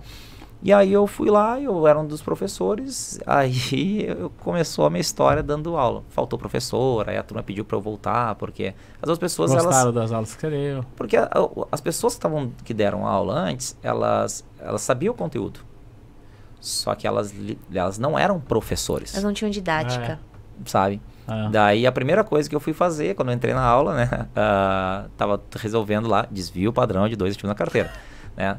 Só que isso é uma forma que vem, na verdade, da lei dos cossenos, que ninguém nem sabia no colégio, mal sabia Ah, Pitágoras. Aí, aí eu, eu destrinchei, mostrei um, a fórmula gigante em, Ah. três, em três pedaços. criou uma fórmula pequena. É, exato, que, é- que vem variância, mais variância, com variância. Aí chega ali, pronto, mostrei os caras, tá, mas é isso? Eu falei, é isso. Aí eu mostrei e tal. Aí o pessoal, tá. Aí eu dei todo o módulo 2, aí você, tá, é, dá pra dar todo o módulo 1? Um? Eu falei, não, não vou dar, tipo, dou esse material. E aí faltou professor pra seguro, faltou professor pra fiscal, faltou professor pra sucessão. No final da Vou dar história. tudo. Aí os meus alunos fizeram um motim e pediram pra eu dar os outros módulos. Aí eu falei, com tudo lá. Aí eu, eu tinha pedido uma questão de sociedade e tudo mais. E eu falei, ó, então eu vou, posso ajudar. E aí eu dei algum, esses módulos, mas eu falei, ó, pessoal, não é a minha área, sabe? Eu, eu, eu ah, comercializo seguros, mas não é a minha área, tá? Não, minha fiscal não é minha área, não, não atuo com isso e não atuo com sucessão. Ou seja, eu posso ensinar vocês a passar na prova de uma maneira que. seja, Mas eu não consigo ser um perito em sucessão. Eu não fiz direito. Uhum. Aí a pessoa, não, ok. Aí eu dei assim, passou três na, na turma lá de uns 20. Aí beleza. Aí essa empresa não deu mais, e aí houve um novo motim lá em Porto Alegre pedindo para eu abrir uma empresa para dar certificações. E aí foi que eu abri minha empresa. Cara, em Pra- 2017. 17. Aí nasceu a academia. Aí nasceu com outro nome, com a empresa chamada a Casa dos Bancários, que eu tinha criado esse nome. E, e aí eu. Bom a- nome, né? Casos bancários, bem bom, é, bom nome. aí, eu, aí eu abri. Uma história depois. Tá, beleza. Aí, aí eu peguei eu abri porque eu queria continuar dando aula, porque era o que me desestressava. Aham. Então sempre gostei. E, e decidi fazer. Aí eh, o pessoal do Santander ligou para 50 agências e marcaram para todos os dias para explicar as certificações. Então os próprios bancários fizeram que, que surgisse a minha empresa, foi o nome também Casa dos Bancários, para eu poder, eu visitei ia todos os dias numa agência do Santander para explicar o CEA. E porque faltava CEA lá para Ah. poder abrir a agência Select. Aí eu fiz, fui lá e aí consegui três pagantes. Ah, que legal, pô. Já começo. E, e quantos alunos tinha na turma? Sete. Então as pessoas fazem live hoje, professores, Ah. dizem, nossa, tem dez, só 10 pessoas ao vivo. É, é. Eu dei um curso inteiro com sete pessoas, entendeu? E da, de forma que só três pagou, né? Só três pagaram, três Ele pagaram. tomou. E um passou. Um. É Um Ah, passou. mas. Mas é, é legal conhecer esse Não, começo. foi horrível. Não, mas é bom conhecer Por isso. quê? Porque eu fiz um curso completamente de cálculo. Ah, Totalmente de cálculo. E aí as pessoas falam assim, touro, não caiu nada de cálculo.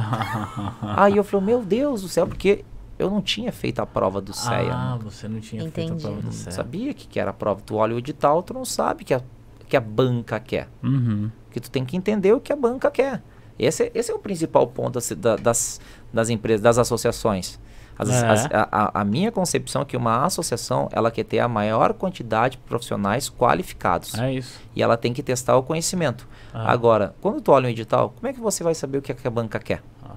Você não sabe, não existe uma coisa, ó, nós queremos isso, nossa prova é mais... um." Ela não é clara É, hoje, não é. sabe? E, e a clareza que eu, que, eu, que eu bato muito na tecla é, como é que a gente pega essa clareza? As pessoas conversam, elas falam, É. falam como é que foi a prova, porque você quer entrar naquela associação, você quer ter aquele selo. É. Então, a partir disso, eu, eu reestruturei todo o curso do CEA, tirei, baixei muito a parte de cálculo, que, ou seja, a associação não quer isso, ela quer uma, uma parte mais, Mais teórica, conceitual. conceitual e prática. Cases. Ah. Perfeito, montei todo o curso em cima disso aqui e aí aprovou 80%, assim, acho que Ah. o negócio foi um número absurdo. Então, um- a empresa começou lá em 2017 por causa dos bancários mesmo. Que legal, cara, que legal. E aí, você começou a dar aula de CEA no Santander. É, não, na verdade, não foi no, Santander. Santander é, só, só a- os gerentes do Santander e um, e, e um gerente do Private do Bradesco que me incentivaram a abrir a empresa. Aí foi fazendo isso que você encontrou esse cara. Dois anos depois. Aí deu match. É, não, ele já ele fazia, ele, ele iniciou lá, né? Mas aí 2018 já consolidou bastante o trabalho, várias pessoas começaram a passar no CEA e, e, e vocês que estão bastante no mercado sabem que eh, esse boom é muito de agora, assim, É. né? Tu pega É. a CEA lá em 2000 e... Tem um amigo meu que fez em 2017, o Rafa Saraiva. Então, eu fiz em 2016, até tem uma história com o Thiago, que Aham. foi, eu fiz pelo Passar na CPA.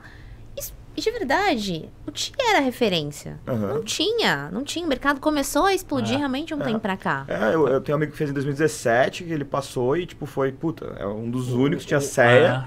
Aí, eu, aí 2018 começou lá, principalmente É. Porto Alegre, por conta do Rafa, ah, turma já com 30, 40, 50 pessoas ali. Deu, deu um choque na Ambima isso, porque ah, tinha mais ou menos três pessoas fazendo a prova do CEA a cada dois meses. E só tinha, era uma Lá prova... no Rio Grande do Sul. É, porque a prova do CEA era uma, vez, por mês. Era uma vez por Na mês. primeira, acho que era a Primeira primeira, terça-feira mês, é. às nove da manhã, e acabou. Era Eu fiz isso. aqui na Paulista. Lembra quando eu tirei Aqui em São CEA? Paulo era uma vez por É. mês? Era aqui, uma e vez. aí, Você tinha uma 100 mil funcionários, até contei isso no meu podcast que a gente gravou junto. Se tivesse 65 funcionários no Brasil com CEA, era. e aí, Olha e. e aí, o porquê- e aí no, no- que, que aconteceu? A minha turma era presencial, era de dois meses, duas aulas por semana, para dar todo o conteúdo, e tinha 50 pessoas tentando pagar o boleto para poder se registrar na prova da Ambima.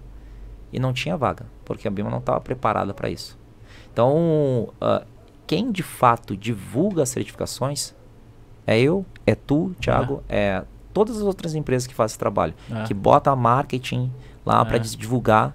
Então, quem divulga tudo isso não é lá dentro do banco, É. porque lá dentro do banco a pessoa descobre quando ela vai olhar ali, preciso crescer e descobre ah, em cima. É. Quem desperta e faz todo esse trabalho É somos nós. Ah, Nós, nós somos parte do sistema. Você melhora o sistema financeiro do Brasil. Olha Exato. só, É. você capacita profissionais. Então, como eu visitava todas as agências presencialmente e divulgava, entregava um panfleto, na, de agência por agência, eu, um dos meus trabalhos era explicar CPA 10, CPA 20, SES, CFP, o processo inteiro. Aham. E eu fazia todo dia, eu fazia isso, visitava agência, agência, agência, agência. Então eu visitei todas as agências de Porto Alegre e ao redor de Porto ó, Alegre. Caramba. Então, fiz, então por isso, uma turma minha tinha 50 pessoas, as pessoas passaram, né? Sabiam, eu comecei a explicar, Aham. divulgar o tal. E aí as pessoas começaram a fazer isso. Só que não tinha prova.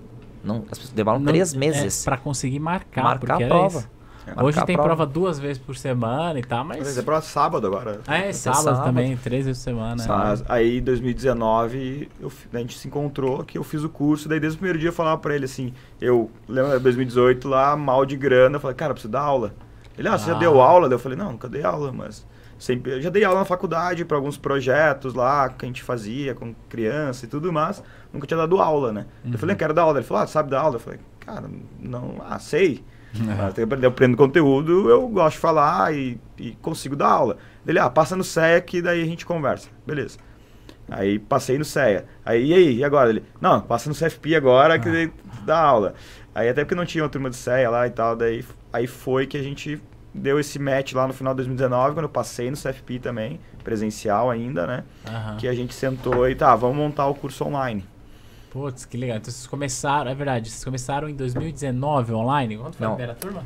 Foi em 2020. de Foi fevereiro. um fatídico ano É, da pandemia. Foi, foi o ano da A pandemia. gente cancelou a prova um milhão de É, vezes. o CFP 60 dias virou CFP 8 meses. Cara, Exatamente. Eu, eu, obviamente eu não te conhecia antes disso. Eu já tava no mercado online quando vocês começaram. Sim. E eu falei, quem é esse maluco? Quem?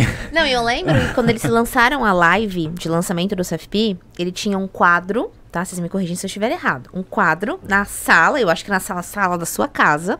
E tinha até vários livros, e aí ele escrevia, fez uma pirâmide lá. Olha, porque o processo de aprendizado é assim: é escuta, é leitura. Eu fiquei, gente, que cara louco. O que, que é isso? Eu não lembro dessa aí, né? Tu fez? É, eu acho que foi aquela nossa primeira live que Foi a a gente primeira. que tinha.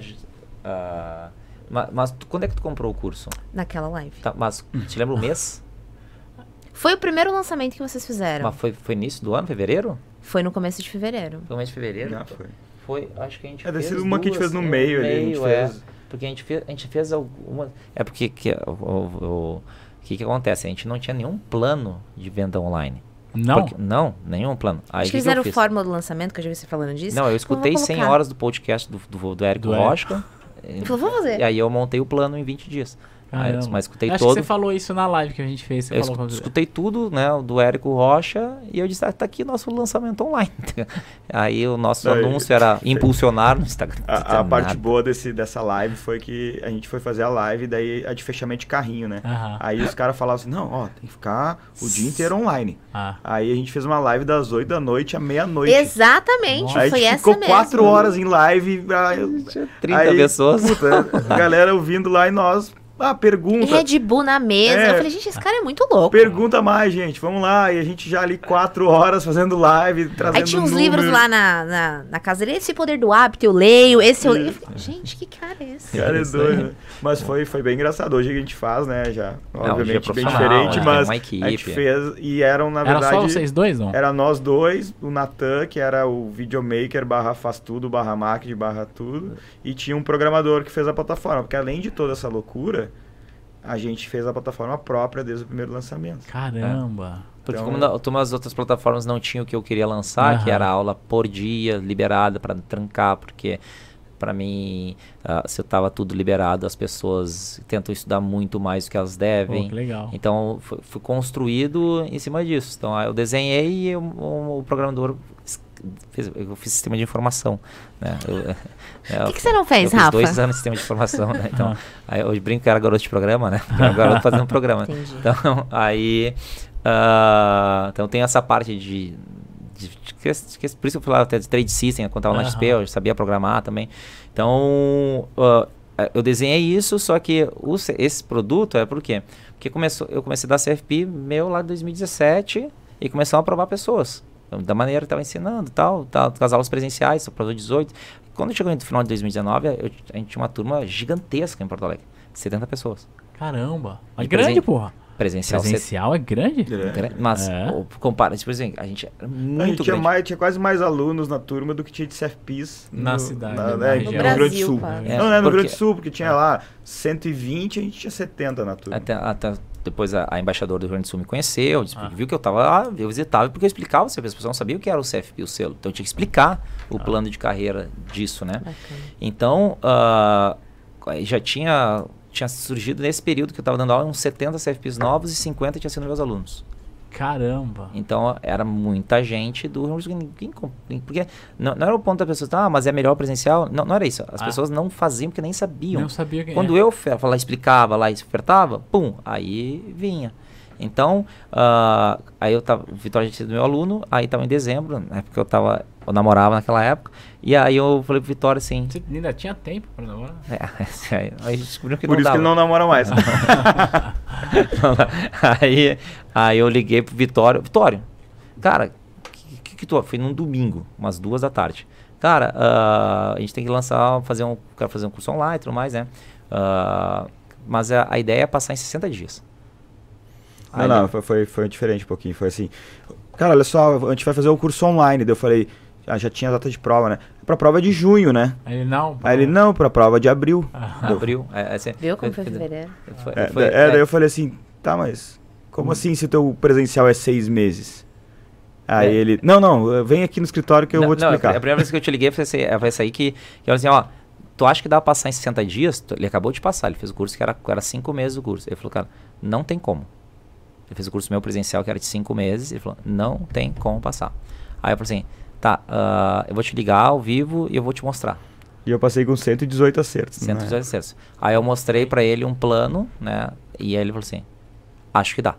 Caramba. Aí a gente E a estruturou. gente foi estruturando muita coisa também que eu fazia, assim, que eu, eu morava, eu moro na distante, assim, distante lá pra Porto Alegre, tipo 45 minutos da, dos, da, da parte central. Então eu ia e voltava ouvindo aula, áudio. Às vezes eu gravava, outro, posso gravar aula? Pode. Gravava a aula ali no celular mesmo e voltando ouvindo as aulas, porque, puta, duas horas que eu perdia por dia de, Ah. que eu estudava mais. E hoje é uma coisa, um pilar do nosso curso bem forte, que é o áudio e principalmente usar no trânsito. Então a gente foi criando isso. Já tinha, tinha na época mesmo presencial um método que era, o Toro fazia, a galera que seguiu até passava na prova, que era, cara, pega e antes de entrar, na- antes da aula, lê o PDF. Pra tu saber na aula que tu vai perguntar. Depois da aula, no dia seguinte, tu faz os exercícios da apostila. Então, na verdade, a aula era segunda e quarta, se não me engano, né? Segunda e Isso, quarta, né? isso. Só que aí tu tinha estudado, na verdade, domingo lá, porque tu tinha lido a apostila. Segunda, terça, segunda tu tinha aula, Tu né? leu. Terça tu faz exercício. Quarta Quarta, tu tem tem aula. Quinta tu fazia de novo, fazia os exercícios. Ficava E sexta, semana fazer alguma coisa. sexta e sábado mais livre, Mas, mas tu já fazia a sequência quase toda do dia.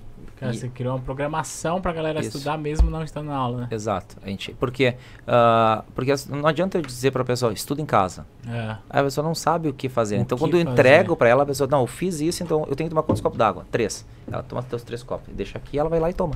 Agora, se dizer pra ela, toma 300 ml de água, ela não sabe o que são 300 ml. Ah. Então, ah, a, a gente filtra muito isso. Então, por exemplo, ah, meu irmão tinha que tomar 4 litros e meio de água por dia hoje, tango. E aí ele disse, nossa, cada copo tem 250 ml, eu tenho que tomar 18 copos. Aí eu falei, é verdade. Quando tá no sétimo, tu sabe se é o sexto ou oitavo? Ele falou, não, não sei mais. Me perdi. Tá Ah. acontecendo isso? Eu falei assim, então tá, então vamos pegar uma- três garrafas de um litro e meio e tem que tomar três garrafas de um litro e meio. É mais Que- fácil. Porque tu consegue, tu tem que tomar quatro lá. né? Então, ah, quando as coisas elas estão muito claras e o que deve ser executado, as pessoas conseguem executar, que foi uma das coisas que a gente bateu. Então, quando a gente trouxe o CFP 60 dias, não é que a pessoa ela vai lá e vai assistir, ela tem um todo Você uma diz con- exatamente o que ela tem que fazer em cada um dos dias. todos os dias. A gente tem uma um, um dado estatístico que nossos os alunos no CFP 60 dias, eles tu, eles aprendem na faixa de 450 horas em 60 dias. Caramba, cara. A gente pode provar estatisticamente. Se Não, alguém, se alguém um dia que estiver dizendo que não dá, a gente. Por quê? Porque a pessoa não, ela não só ela estudar. Estudar é tu fazer exercício, ler Ah. alguma coisa. Só que quantas horas tu consegue fazer isso útil no teu dia? Não são muitas horas. Não é concurso público, tá 8, 12 horas estudando, tomando Ah. coisas que os médicos liberam, né? Quando a pessoa tem receita. Mas, Ah. né, para ficar concentrada. Mas o ponto é esse. Então, como eu consigo fazer com que a pessoa ela consiga aprender por maior quantidade de horas durante o dia dela? Horas e canais diferentes. também, Horas e né? canais, Canais. usando todos os canais possíveis. Crianças aprendem com jogos, Ah, adultos esquecem dessa ferramenta. Não, a- crianças aprendem com tentativa e erro. Falar uma coisa, errar e alguém corrigir. ah. Até uma coisa que a gente brincava ah, o João, filho do, do Vitório, falou assim: fala uma palavra que só tu e a Marina entendem que o João fala. Ah, ele, eu acho que ele falava ônibus, cara falava? É, Abu. Abu, Abu. Aí falou assim: tá errado? Tá errado, mas vocês entendem, porque é um processo de comunicação, é uma linguagem. Daqui a pouco ele vai aprender que não é Abu, é ônibus. Aprendeu já. Já aprendeu? Né? Então, mas ele, mas tu consegue se ele consegue se comunicar por tentativa e erro.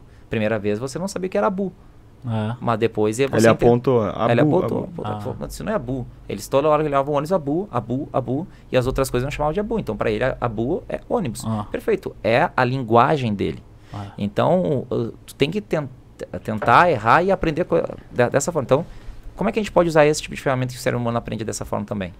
Então, a gente começou a botar várias coisas para a pessoa. Tu, tu viu, a gente colocou muitas coisas, a Thaís, isso para a pessoa aprender em 60 dias. Se a pessoa apenas tentar estudar em 60 dias, ela não, Não vai passa. conseguir. Não vai passar.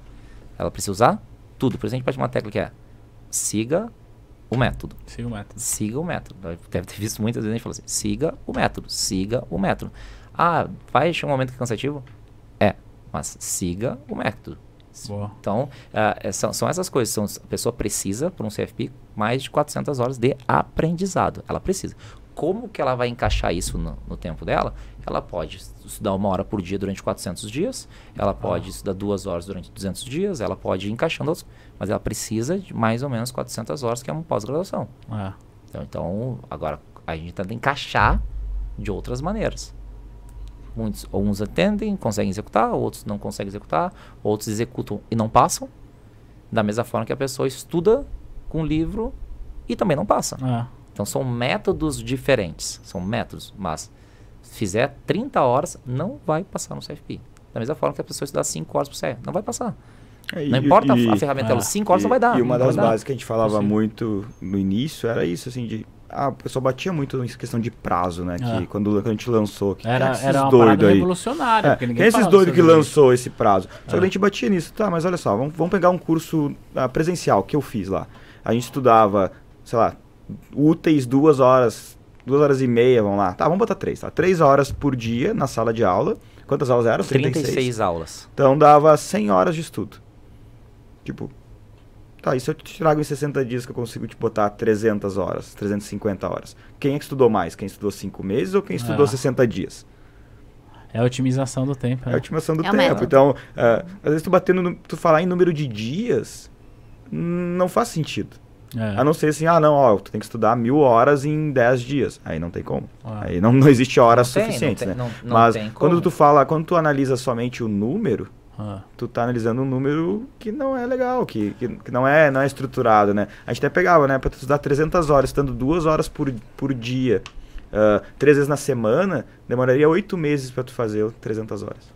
Porque daí Ah. tu estuda ali, sei lá, duas, a- seis horas por semana, dá 24 horas por mês, aí, aí vezes oito meses tu vai ter aí mais ou menos umas 200 horas. É, é o que eu, eu falava assim, quando eu dava curso presencial aos sábados. É assim, ó, pessoal, eu vou dar toda a aula, 6, 8 horas no sábado. Você já deu assim, Já CPA dei, 20, já. CPA 20. CPA 20. Cinco, quatro sábados, cinco sábados. Falei, maravilha. Aí a pessoa, se você não estudar em casa durante seis dias, Não vai funcionar tudo. nada. Não vai funcionar É. nada. Ah. Não vai funcionar nada. Nada, zero, zero. Aí o que a gente tem que montar toda uma programação para as pessoas fazerem todos os dias. É. Todos os dias tem que fazer uma coisa. Agora, se estuda o conteúdo dessa aula. Ela, a pessoa também não sabe Não o que vai fazer. É, a, gente, a gente colocou aqui um plano de estudos né, para os cursos. E a gente percebeu como foi é, a mudança foi significativa no comportamento dos alunos. Porque eu digo, olha, no primeiro dia você vai fazer isso e você vai responder isso aqui. No segundo, e assim a coisa tem fu- funcionado muito bem. O papo tá incrível. Eu queria entrar em algumas nuances aqui, mas eu acho que a gente vai ter que fazer isso num outro momento. Mas eu quero destacar duas coisas antes de eu falar da última prova do CFP, porque eu tenho que falar sobre isso, porque eu tô revoltado. não, não tô revoltado não, mas é o seguinte, duas, duas coisas que eu queria falar aqui. Você algumas vezes, cara, você falou que você passou por um processo depressivo Uhum. por, por ano da sua vida. Eu não quero entrar nesse detalhe, mas eu quero destacar isso e agradecer por sua vulnerabilidade, por você falar isso. Porque é importante que as pessoas enxerguem, é, às vezes, em quem é referência, que também passou por desafios emocionais. É, se você quiser, outro dia a gente pode falar melhor sobre isso, porque isso pode inspirar pessoas. Então, obrigado por sua vulner- vulnerabilidade. E você falou que você queria aumento de salário, que você estava apertado de grana, que você foi dar aula. E isso também é legal compartilhar, compartilhar os perrengues. Porque, ah, trabalha no banco, eu tô ganhando bem, eu sou o ricaço. E às vezes a gente passa por desafios. Eu também passei, então obrigado por isso, tá? A gente pode depois, inclusive, compartilhar essas coisas. É, é legal a gente compartilhar os nossos fracassos. Eu, eu, eu gosto disso. É, e saber que a gente deu a volta por cima e estamos lutando, enfim. Agora, não vai dar tempo da gente falar sobre esses desafios. Eu queria falar sobre a última prova do CFP. Deixa eu só dar um contexto para quem está nos vendo. Nós estamos gravando esse, esse podcast dois, três dias depois da prova do CFP de maio. E de todas as vezes que eu vi prova de CFP, essa foi a prova que gerou mais. é, não é. A palavra certa acho que não é contenda, mas. em- Polêmica. mais polêmica em relação da Repercussão. mudança. ma- maior repercussão, perfeito. É, eu vi a live que vocês fizeram. Eu fiz, na data de ontem da gravação, eu fiz um pós-prova com os nossos alunos para comentar sobre a prova. É, eu até falei com você nos bastidores, sim, né, sim. que a gente teve um, um aluno que foi aprovado, mas é, a informação, inclusive, não está certa. Ela foi aprovada agora, mas ela foi aprovada na modular, porque ela Uhum. Ah, tinha legal. sido aprovada na modular em dezembro, aí fez o que faltava. Mas, por exemplo, módulo 6, ninguém passou. Ninguém. Uhum. Não sei como é que foi lá pra vocês. Mas é, eu não, não queria que a gente colocasse a nossa energia, a nossa voz pra falar mal da Planejar, porque não é esse o jogo, né? Acho que vocês compactuam com isso. Mas é pensar nesse movimento que as certificadoras estão traçando.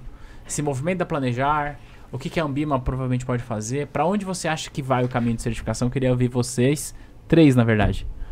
Começa eu por você. comigo? É, começa pelo Ah, mais velho. eu- mais. Ó, cabelo branco, cabelo né? branco, né? Assim, ó, ah, eu, acho que em relação à prova, acho que erraram a mão no módulo 6, tá? A gente Uhum. tem pessoas que passaram em módulo 1, 2, 3, 4, 5 e zeraram o módulo 6. Caramba. Porque não, porque não leu. Ah, não deu tempo. Não né? deu. Então, o- os dados estatísticos que a gente tem nesse momento da prova do módulo 6, a nossa amostra é uma amostra muito grande, Hum. 40% das pessoas que fizeram a prova, foi um índice de acertos de 32%. 32% significa se eu botar, ah, se eu botasse somente crianças de 8 anos fazendo uma prova, ah, não seria zero, seria 25%. Porque todo mundo tem que marcar uma alternativa. Uhum. Ah, Então, eu, tô dizendo que todas as pessoas que fizeram, elas são um pouco melhores do que uma criança de 8 anos. Tá? E isso quer dizer que as pessoas, elas acertar, sabiam fazer uma questão. De 14. Ah. As outras marcaram tudo a mesma letra, ou chutaram aleatoriamente, Aham. que elas vão acertar mais 3, 4 questões e dá 32%. uhum. Então, isso demonstra que o módulo 6 f- foi errôneo. Uhum. Tá? Eu espero que corrijam para propósito, porque ninguém quer prova fácil. Exato. é. As pessoas querem provas que sejam Realizáveis. é, que a pessoa possa testar o conhecimento. Não foi testado o conhecimento. Não foi testado. Então, esse é um ponto. Em relação aos outros módulos, foi uma mudança. Na, a gente não tem acesso às provas, né? Mas o que aparenta foi uma mudança de, de linguagem e que daí a gente tem palavras diferentes que aí que discutir, ah, hiato. Mas isso É. é uma questão de português, não é uma questão de. Pro... Mas muda um pouco a linguagem e o índice tem um diminuído. O grande problema da polêmica é o módulo 6, como, como um todo. Ah, eu, eu acho que as certificadoras, elas teriam que olhar as escolas como um meio de comunicação. Porque somos nós, não estou puxando a, porque a gente vende curso, mas somos nós que fazemos com que ah, tenha mais pessoas interessadas. Ah, em dezembro de 2019, tínhamos 1.450 pessoas fazendo a prova do CFP. Nós tínhamos inscritos no nosso curso mais de 1.500 pessoas. Caramba. Então, é Aqui como é um se- dado não oficial, mas que Ah. um, um aluno perguntou sobre alguma coisa que errou de inscrição e foi respondido que tinha 3.300 inscritos na prova. Ou seja, nós em dois anos Ah. temos a mesma quantidade de alunos que a Planejar teve de inscritos em 2019, ou seja, como se a gente fosse uma nova. É? Tá? Então, essa é, a- é- esse é o, o porte que a gente eh, tem. Então, ah, por que isso? Porque a gente divulgou muito isso, a gente botou muita mídia, a gente fez com que muitas pessoas passassem, a gente faz live com aprovados, a gente faz tudo isso que as pessoas que almejam aquela certificação e dizem, eu também posso. Eu também vou, Ah. vou conseguir. E- Então, E, o mercado está exigindo muito também, né? Olha, olha o aumento, a gente acabou de sair de um grande banco lá que os caras. Se tu perguntar quantos eles querem contratar, os caras. Eles dizem assim, não. É. Quantos tu me O que mandar? tu me mandar, eu tô contratando, Tô é isso aí. contratando, é. E- Mas ah, mesmo assim, a gente, nós fazemos essa divulgação que vai lá na base para te Ah. explicar o que, que é. Então a gente tem essa, es- esse trabalho. Ah, eu, a banca mudou da, da Planejar, é- é, são três provas por ano agora. A da Ambima, eu acho que a Ambima também vai reformular as suas, ah, ah, as suas certificações, porque não faz muito sentido algum da forma como está algumas, algumas certificações, como ah, falar que o back-office tem que fazer a mesma prova do comercial, É. não faz muito sentido. Então, eu acho que isso, isso passa por um processo de amadurecimento do mercado como um todo e das certificadoras, né? Então, acho que vai muito nessa linha de uma mudança, umas provas mais de fato que a pessoa usa, usa, né? A Ambima ela ela está muito mais ah, preparada, na minha visão, Ah. do que a planejada, porque ela tem mais tempo Uhum. né, de, de- de atuação desse, nesse tipo, né? Então, eu acho que vai ter nessa nesse caminho a Ambima vai conseguir se atualizar mais rápido nessa função. Mas a prova do CFP sempre foi uma prova muito difícil, a, pra- o índice de aprovação que se estima ano passado, para a primeira prova era 8%, sabe? Conjuntando os modulares era 19, 20%. Então sempre foi uma prova muito, muito difícil, né? Porque a pessoa precisava ter experiência, também não era uma prova muito divulgada. Então, tivemos índices altos ano passado e agora acho que deu essa, esse, esse choque no módulo 6 aí que, na minha visão, tem que, tem que corrigir, porque a certificadora, ela precisa testar o teu conhecimento para ver se você faz parte dela ou não, se você Isso. tem o direito de ter aquele selo ou não. Ela não tem que encontrar os melhores ou os menos piores. É. Isso é um concurso público. Então, quero transformar isso. Não é o objetivo. É. Aí eu perco o objetivo da certificação. A certificação é para eu testar se você sabe ou não. Se 3 mil pessoas, os 3 mil comprovarem que sabe, os 3 mil têm que ter o direito de ter o selo. Exato. Ou, e não encontrar apenas os 8 melhores, os 15 melhores. Então tem gente que passou na prova e disse, Toro, passei porque, cara, eu consegui resolver duas questões no módulo 6, cara, eu não sei porque Deus me deu. E eu chutei as outras questões e eu acertei. E foi exatamente isso. A gente, até para contextualizar, a gente teve na prova completa e, e a gente não tem problema de falar isso. Foi até que a gente comentou que falamos em live, falamos nos grupos que a gente teve mais de 200 aprovados na última prova e no ano passado Quase oito- mil. É, quase 1.850. E nessa a gente teve tem quatro confirmados, aprovados, e tem um lá pelo nosso gabaritor que foi aprovado, a gente não conseguiu contatar, contatou ele, ele não respondeu ainda se foi ou não, ou se foi algum erro. Uhum. Mas a priori a gente tem quatro ou cinco aprovados na prova completa. Caramba. E aí a E- mudança está no módulo 6. Drasticamente, no módulo 6. Drasticamente. É, é. 5 e 6 ali, principalmente. 4, 2, 5 e 6, Ah. assim, foram os módulos que a gente notou uma. ah, ali quase na casa de 40, 30% de média geral das turmas. Caramba. E aí, e aí aquilo que a gente falou, pensar em 10 pessoas aprovadas no Brasil na prova completa. Ah, E quando a gente está falando de assessor de investimentos, gerente de relacionamento, ah, superintendente, regional, a gente está falando de pessoas que com mestrado. Então, a gente não está falando de pessoas que têm 15 anos que vão fazer É. uma prova e diz, nossa, a prova é feia, é boba. É. Não, a gente está falando de povo profissionais. né? maduro, né? Povo Povo maduro. Tem maduro, bagagem. Tem bagagem, Ah. tem a gente vem bagagem. percebendo também que a Planejar vem subindo a régua É. em relação. Eu um discordo. tempo. É. Eu discordo. Que não. É, E essa questão da, de aumentar a quantidade de experiência. não, acho que sim. É, Ah, não, não, nesse não, não, sentido. assim, não, não não, na prova. não na prova. Na prova eu não. sempre digo que assim, ó, a prova do outro sempre é mais fácil. Não, na sabe, prova tipo, não. Ah, é. Sabe por quê? É, Então, n- nisso, né? Nessa vez. A impressão que eu tive, olhando de fora, por não ter feito e conversado com muita gente, é que a Planejar já veio aumentando essa questão da régua em relação à quantidade de experiência, que agora não é mais. A pessoa não pode mais avaliar, sabe? Se é aquele Uhum. assinar para que você tenha essa experiência Uhum. comprovada, Ah, agora tá, tá fora. Parece que agora eles olharam, bom, vou olhar a prova e também vou fazer algum tipo de alteração em relação à banca. Eu concordo contigo com o que todo mundo falou a respeito do módulo 6. Quando eu fiz a prova, o módulo 6 foi o mais tranquilo.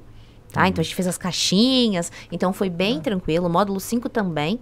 E aí, e o módulo 2 já foi mais chatinho, mas na minha prova foi o que eu mais acertei. Mas o pessoal reclamou muito do módulo 6. A gente espera que eles possam se posicionar e que isso possa ter uma. É, é, a, a prova ela, ela, tem, ela tem essas mudanças, né? Como eu disse, em 2014 eram quatro módulos. Quando ela veio para seis módulos, ela teve uma mudança drástica, de quatro de planejamento e duas de gestão, que é planejamento financeiro, fiscal. Então ela tem uma mudança.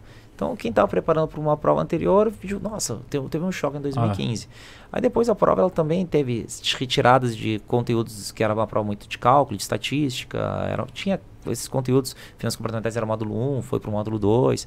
Então ela, ela, ela sempre tem mudanças. Isso, faz parte, faz, faz parte do mercado. Então, tipo assim, ah, antigamente era, uns dizem agora a prova, antigamente era, era mais difícil e não ficou fácil. A prova tem normalmente o mesmo nível, o mesmo é, e, estilo. E, Rafa, e um negócio que a gente tá vendo bastante, assim, de tanto uh, o pessoal falando das provas anteriores, muito mais fáceis e joga contra, né? Porque daí tu tá desmerecendo o outro que passou. Tá sendo eu que passei em 2019, a Thaís que ah. passou lá em 2020. E que cancelaram a prova um monte é, de vezes. O Toro passou em 2015, ah. então o Thiagão sei que passou também ali. Ah. Então, uh, os caras desmerecem quem já fez prova, né? E, e, o ponto foi esse aqui. A, a, gente notou que, na verdade, não foi uma mudança de conteúdo ali.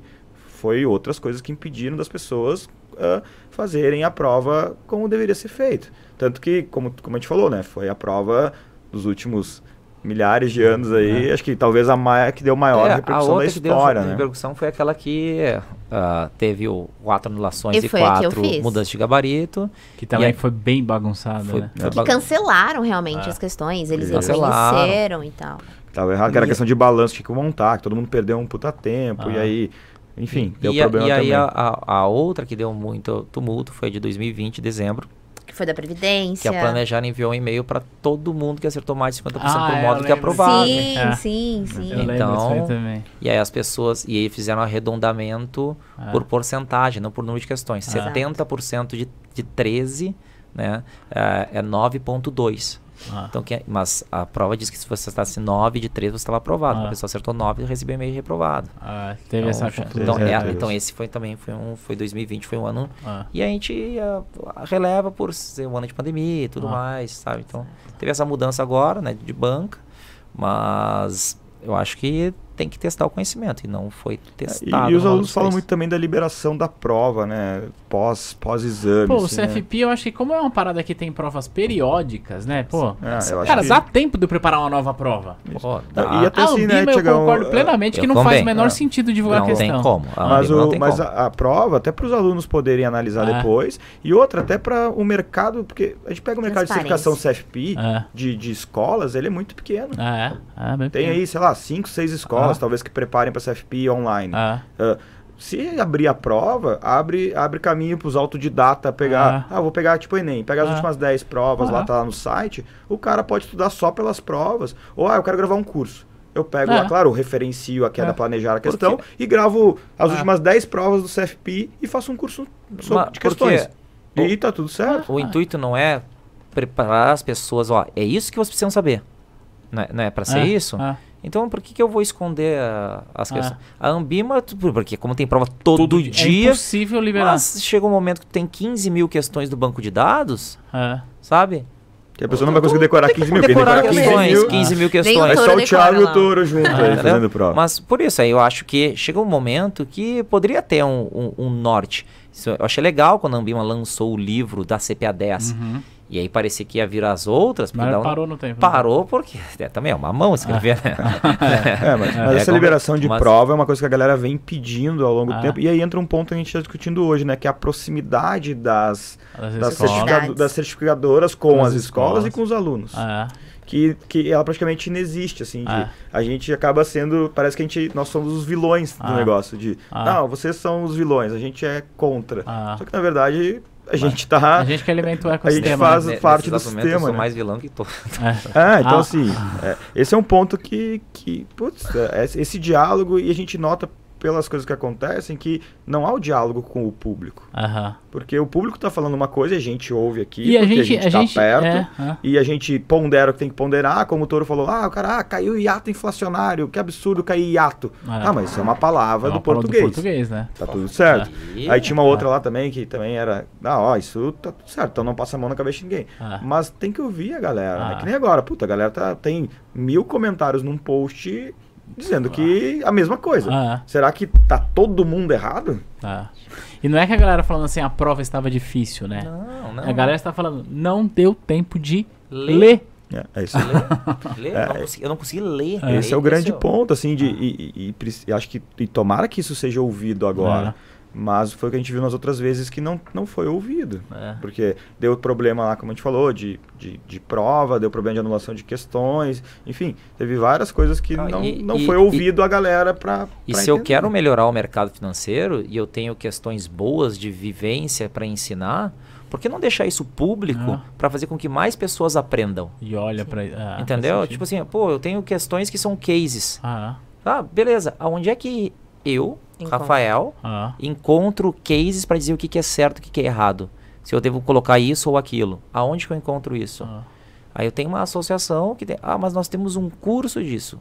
Então, mas dá, dá acesso a todo mundo. ah. É, é democratizar. Democratiza a informação. Exato. Ah. Sabe? Aí depois tu cria questões. Porque, ah, quer, quer aprender a calcular a duration? Beleza. É só tu fazer uma questão e tu mudar os itens. É. Bota um número é 271, o outro é E 333 você vai dias. testar se a pessoa Vai de fato testa. aprendeu, né? Entendeu? Sabe fazer isso aqui? Parabéns, você Ah. sabe. Ah, Entendeu? É isso que eu Testar quero testar. conhecimento, testar conhecimento né? das pessoas. ah. Então, isso faz muito mais sentido. Ah, não tem como criar questões. Tem sim. Tem, claro que tem. Tem sim, Ah. entendeu? Sabe? Junta 50 pessoas, tu monta Ah, 1.500 questões. São 10, aí são 10, são 10 provas. ah. São 3 anos de provas. E, e mais o que tu falou, né, Toro? Daqui a pouco tu juntou todo esse monte de questões, daqui a pouco tu vai poder repetir uma É, ou outra. é. Porque ninguém vai decorar 5 mil questões. Ah, então, tu vai poder, ah, tenho 20 provas criadas aqui, eu vou começar a repetir. É, o- Até porque não é a mesma pessoa, né, que tá fazendo certificação. É. O cara que fez agora aqui, hoje não vai fazer daqui a 3, É. 4, 5 anos, né? E o Então, modelo de, de, por exemplo, de Enem, de concurso, normalmente tem muito disso. Não, olha, no passado foi assim, significa que. E isso traz até mais transparência, né? Porque nós temos banco de questões aqui, vocês também Sim, têm, sim. E a gente sabe que uma questão ou outra vai estar muito, muito aderente com a prova, porque a gente recebeu feedback de aluno, a gente sabe que outra não vai estar tão aderente, mas ainda é um mar obscuro, né? Porque assim, a gente co- coletou feedback, a gente está tentando ser o mais aderente possível. Acho que com isso a gente teria é, transparência e dizer, olha, isso aqui caiu na prova de 2020. Vamos estudar? Blá, blá, blá. Ó, isso aqui caiu na prova de 2019. blá, blá, blá. É assim que vai cair em 2022? Não sei. Provavelmente não, mas se tu aprender isso aqui e aprender isso aqui, resolve lá na frente. Acho legal isso aí. Não? Boa. Faço. Gente, esse papo tá top demais, mas eu preciso deixar um gostinho de quero mais, né? Tem que ter parte 2, né? Tem que ter Ah, partido. não, Top? tamo aí. já tá topado já. Já, Só- aí. Só mandar o dia. Em agosto vocês estão em São Paulo de novo, né? Tamo, tamo, tamo, tamo. Vamos, vamos de novo. São Bom. Paulo e todo o Brasil aí de novo. É verdade, tem isso. Bora, Seguinte. Vamos, vamos com a gente uma dessas. Vamos, Vamos, pra ir cara. junto. Vamos, embora. sim, eu, eu topo. Embora você já me convidou algumas vezes. Ah, pô, os- pô, desculpa, não fui pro. Renato Albani lá. É, porque a gente. E vale a faz- pena, o cara é engraçado. A gente faz um pré-prova é, pelo Meet, né? Duas Boa. semanas, todos os dias, segunda a sexta. E aí eu tava com a turma lá, não podia ir. Mas eu achei legal. Agora, se você falar assim, ó, na próxima você vai e leva teu pessoal, eu Boa, estendo eles. Então tá. Bom, seguinte. Eu acho que não precisa, mas é protocolo. Conta pra galera ali naquela câmera como é que a galera te acha. é, enfim, pra seguir você lá e tudo mais. No Orkut, na mentira. Vai voltar, né? Vai Vai. voltar, vai voltar. Ah, minha rede social pessoal é Rafael Toro Underline, Academia Rafael Toro e todos são Academia Rafael Toro. É. Do YouTube, meu é, o meu Instagram. é, o meu é Victório Sante, então quem puder seguir também lá, mas segue a academia, segue, segue nós no YouTube lá, a gente tá tentando buscar o Thiagão lá, que tem 140 mil inscritos, nós É. estamos com 27 Cara, mil é só. embaçado. É, você acha mas que é? estão- difícil cara. produzir Ele não- conteúdo, Ó, né? ele não fez aí engenharia cartográfica, mas o cara. Mas faz conteúdo pra caramba, né? Não, e só Aí- conteúdo assim de altíssimo nível. Ah, gente, top. Cara, tava hoje conversando com ela. é, a gente tá gravando esse vídeo, esse vídeo aqui, numa quarta-feira de Copom. Uhum. É, na terça-feira, portanto, ontem, era 11 horas da noite, eu estava gravando o vídeo que vai pro YouTube hoje pra falar do Copom. Então é isso. O homem desliga também, viu? É. Fala pra aquela câmera como que a galera te acha, embora reforça a ideia do clube, inclusive. Vamos lá, eu sou, sou a manager do Clube da T2, tenho esse privilégio de tocar lá com o Tiagão lá o clube. Então, pessoal, Clube da T2, quem não participa, procura a gente lá no, no nosso site, né, Thiago? Tem lá a parte do Clube da T2. E também, quem não me segue no Instagram, Thaís.suave. E o clube, eu falo pro Thiago que a gente tem aí um compromisso de ser o maior grupo de network e de se ajudar realmente no mercado financeiro. E a gente tem feito isso. Tamo junto, sensacional. Obrigado. Pra você que está nos assistindo, é, eu quero fazer um convite. Vai lá na rede social do Rafael Toro, do Vitório e da Thaís. Hoje o trabalho é triplo. Triplo. E conta para eles que você ouviu essa, essas histórias incríveis aqui no Fincast. Que eles disseram que se tiver uns comentários eles voltam. Combinado? Voltamos. Beleza? Bom, para você que tá nos assistindo, vá lá, faça isso, deixa aquela curtida, um comentário, compartilhe esse podcast se ele fez sentido para você, ele fará sentido para outras pessoas. A gente vai se ver no próximo material. Tchau!